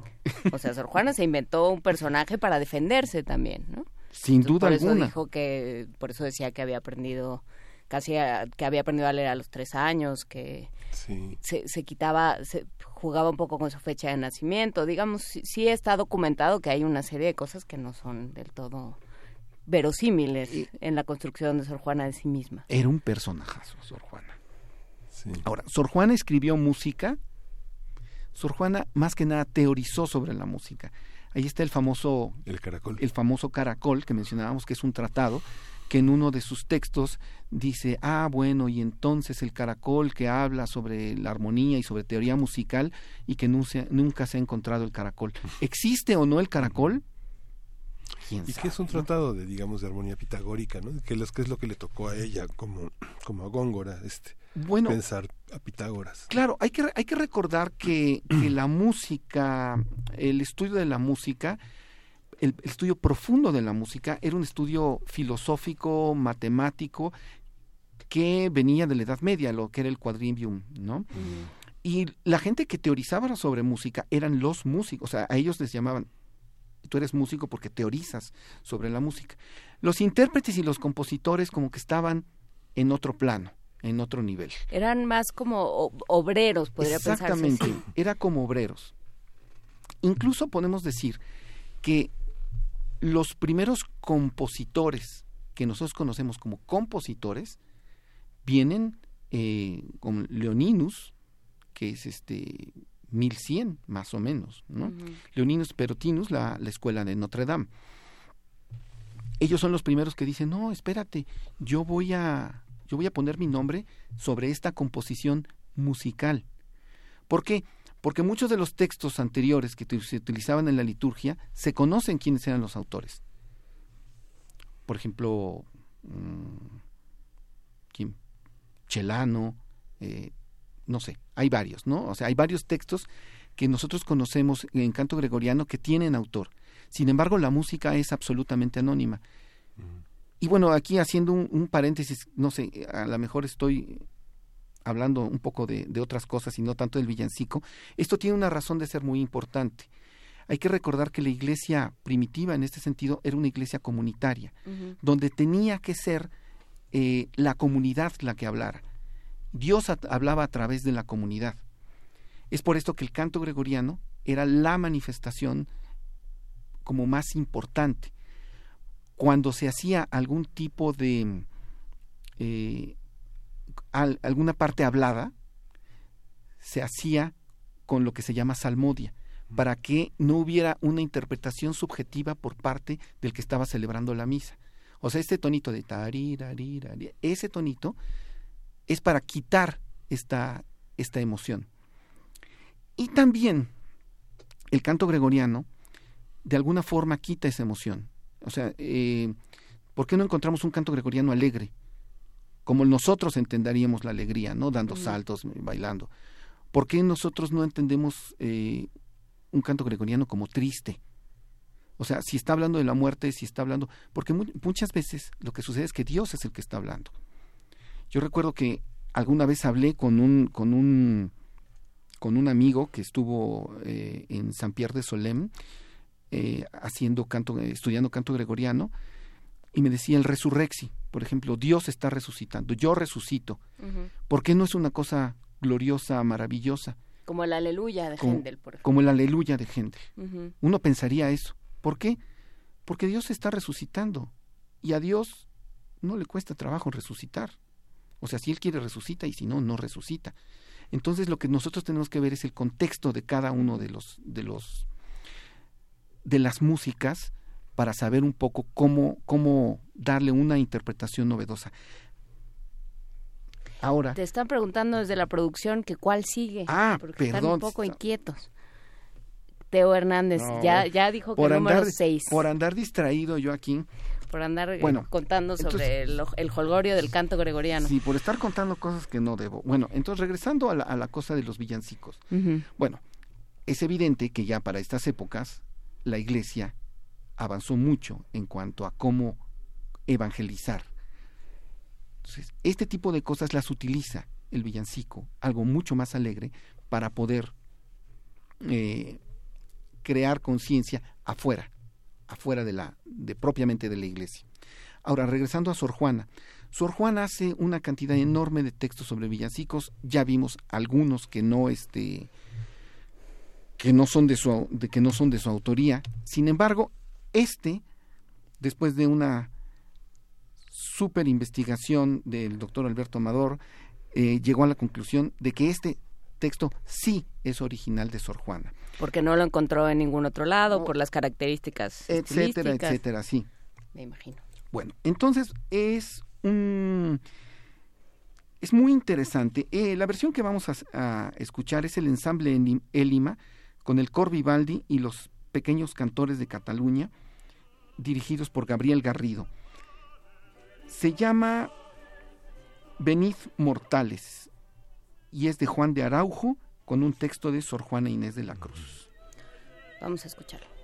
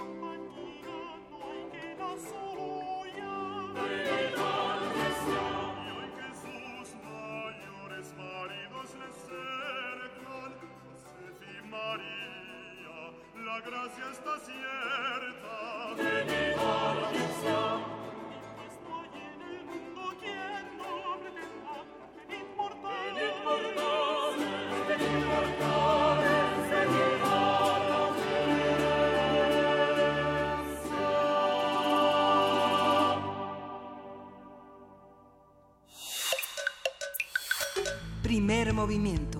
Hacemos comunidad. Seguimos aquí en este viernes 14 de diciembre hablando con Teo Hernández sobre el villancico. Y hay que decir que el estribillo de este, de este villancico eh, atribuido a Sor Juana y comprobado No, no, sí, sí es de Sor Juana. por Alberto Amador Pérez, que, de- que sí es un villancico de Sor Juana. El, villa- el estribillo dice, venid mortales, venid a la audiencia, que hoy hace mercedes un rey en la tierra, y de sus di- decretos nadie se reserva. Y bueno, pues es, es un texto largo que se puede consultar. Vamos a poner el vínculo en nuestras redes para que lean también el texto, que por supuesto siendo de Sor Juana, pues tiene la complejidad y la musicalidad que, Que amerita. que amerita Sor Juana. Eh, Es un gran texto y este mm, de los múltiples villancicos que escribió Sor Juana, este sí es sobre la Navidad, por eso por eso lo escogí. Es de Juan de Araujo.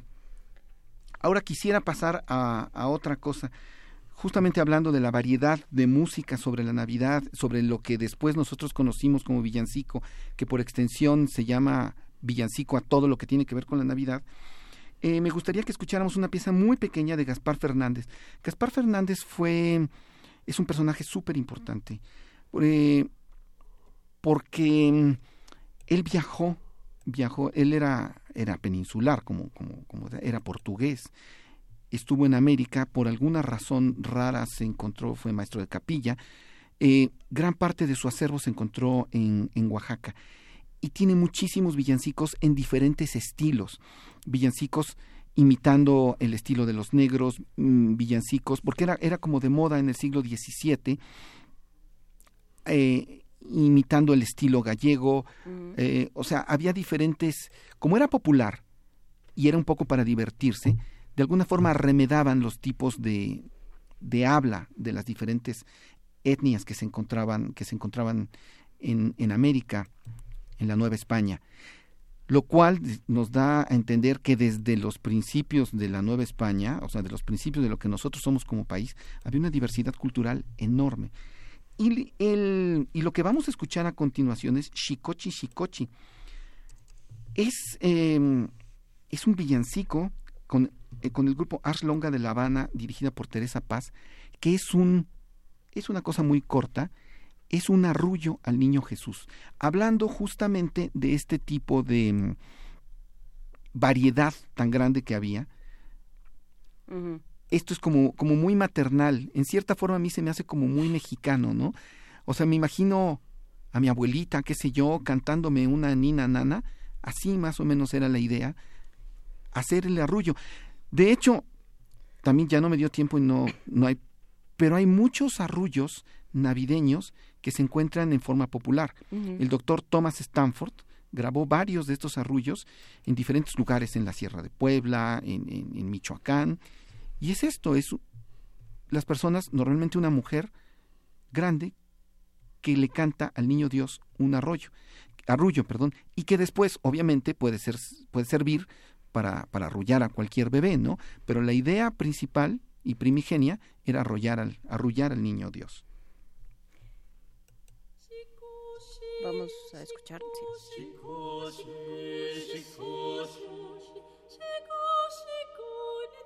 și cu și cu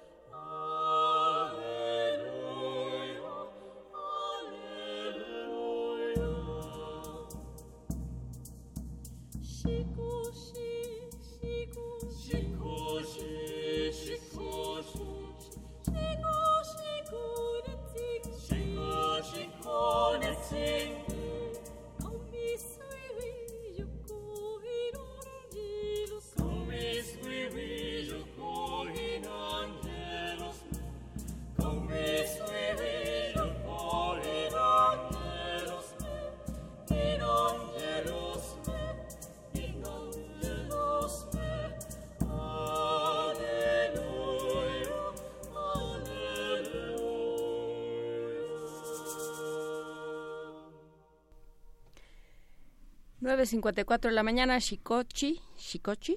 Chicochi Chicochi es un arrullo al niño Dios de Gaspar Fernández, con el Ars Longa de La Habana y Teresa Paz.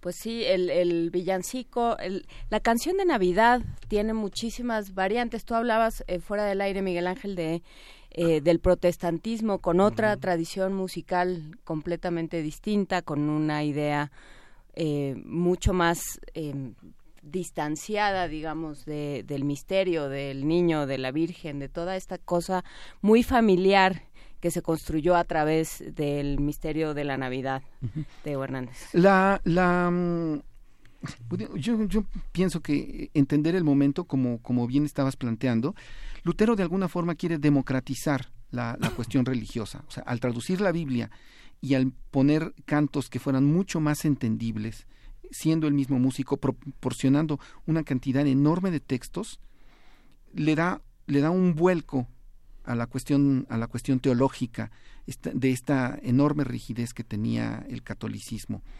Tan es así que existe una contrarreforma y que existe una contrarreforma que también es una contrarreforma musical. Es, es- hay que tomar en cuenta todas estas esta serie de, de misas de por ejemplo Palestrina que está metido directamente en la contrarreforma y que quieren llevar como la gloria artística y musical de otra forma a la iglesia. Digo, esto sucede en Europa, pero acá es, es, un, poco, es un poco más variado porque se encuentran una serie de circunstancias y de elementos ligeramente diferentes. Entonces, esta cosa popular tienen que incluirla de diferente, de diferente forma. Me gustaría acabar, porque yo creo que ya no nos da tiempo, ¿verdad?, de hacer gran cosa. Poner un, un, un, un villancico que también es Navidad, que se llama Convidando está la noche. Es de Juan García de Céspedes. La, vamos a escuchar al, al grupo que se llama Ex Cátedra, dirigido por Jeffrey Skidmore.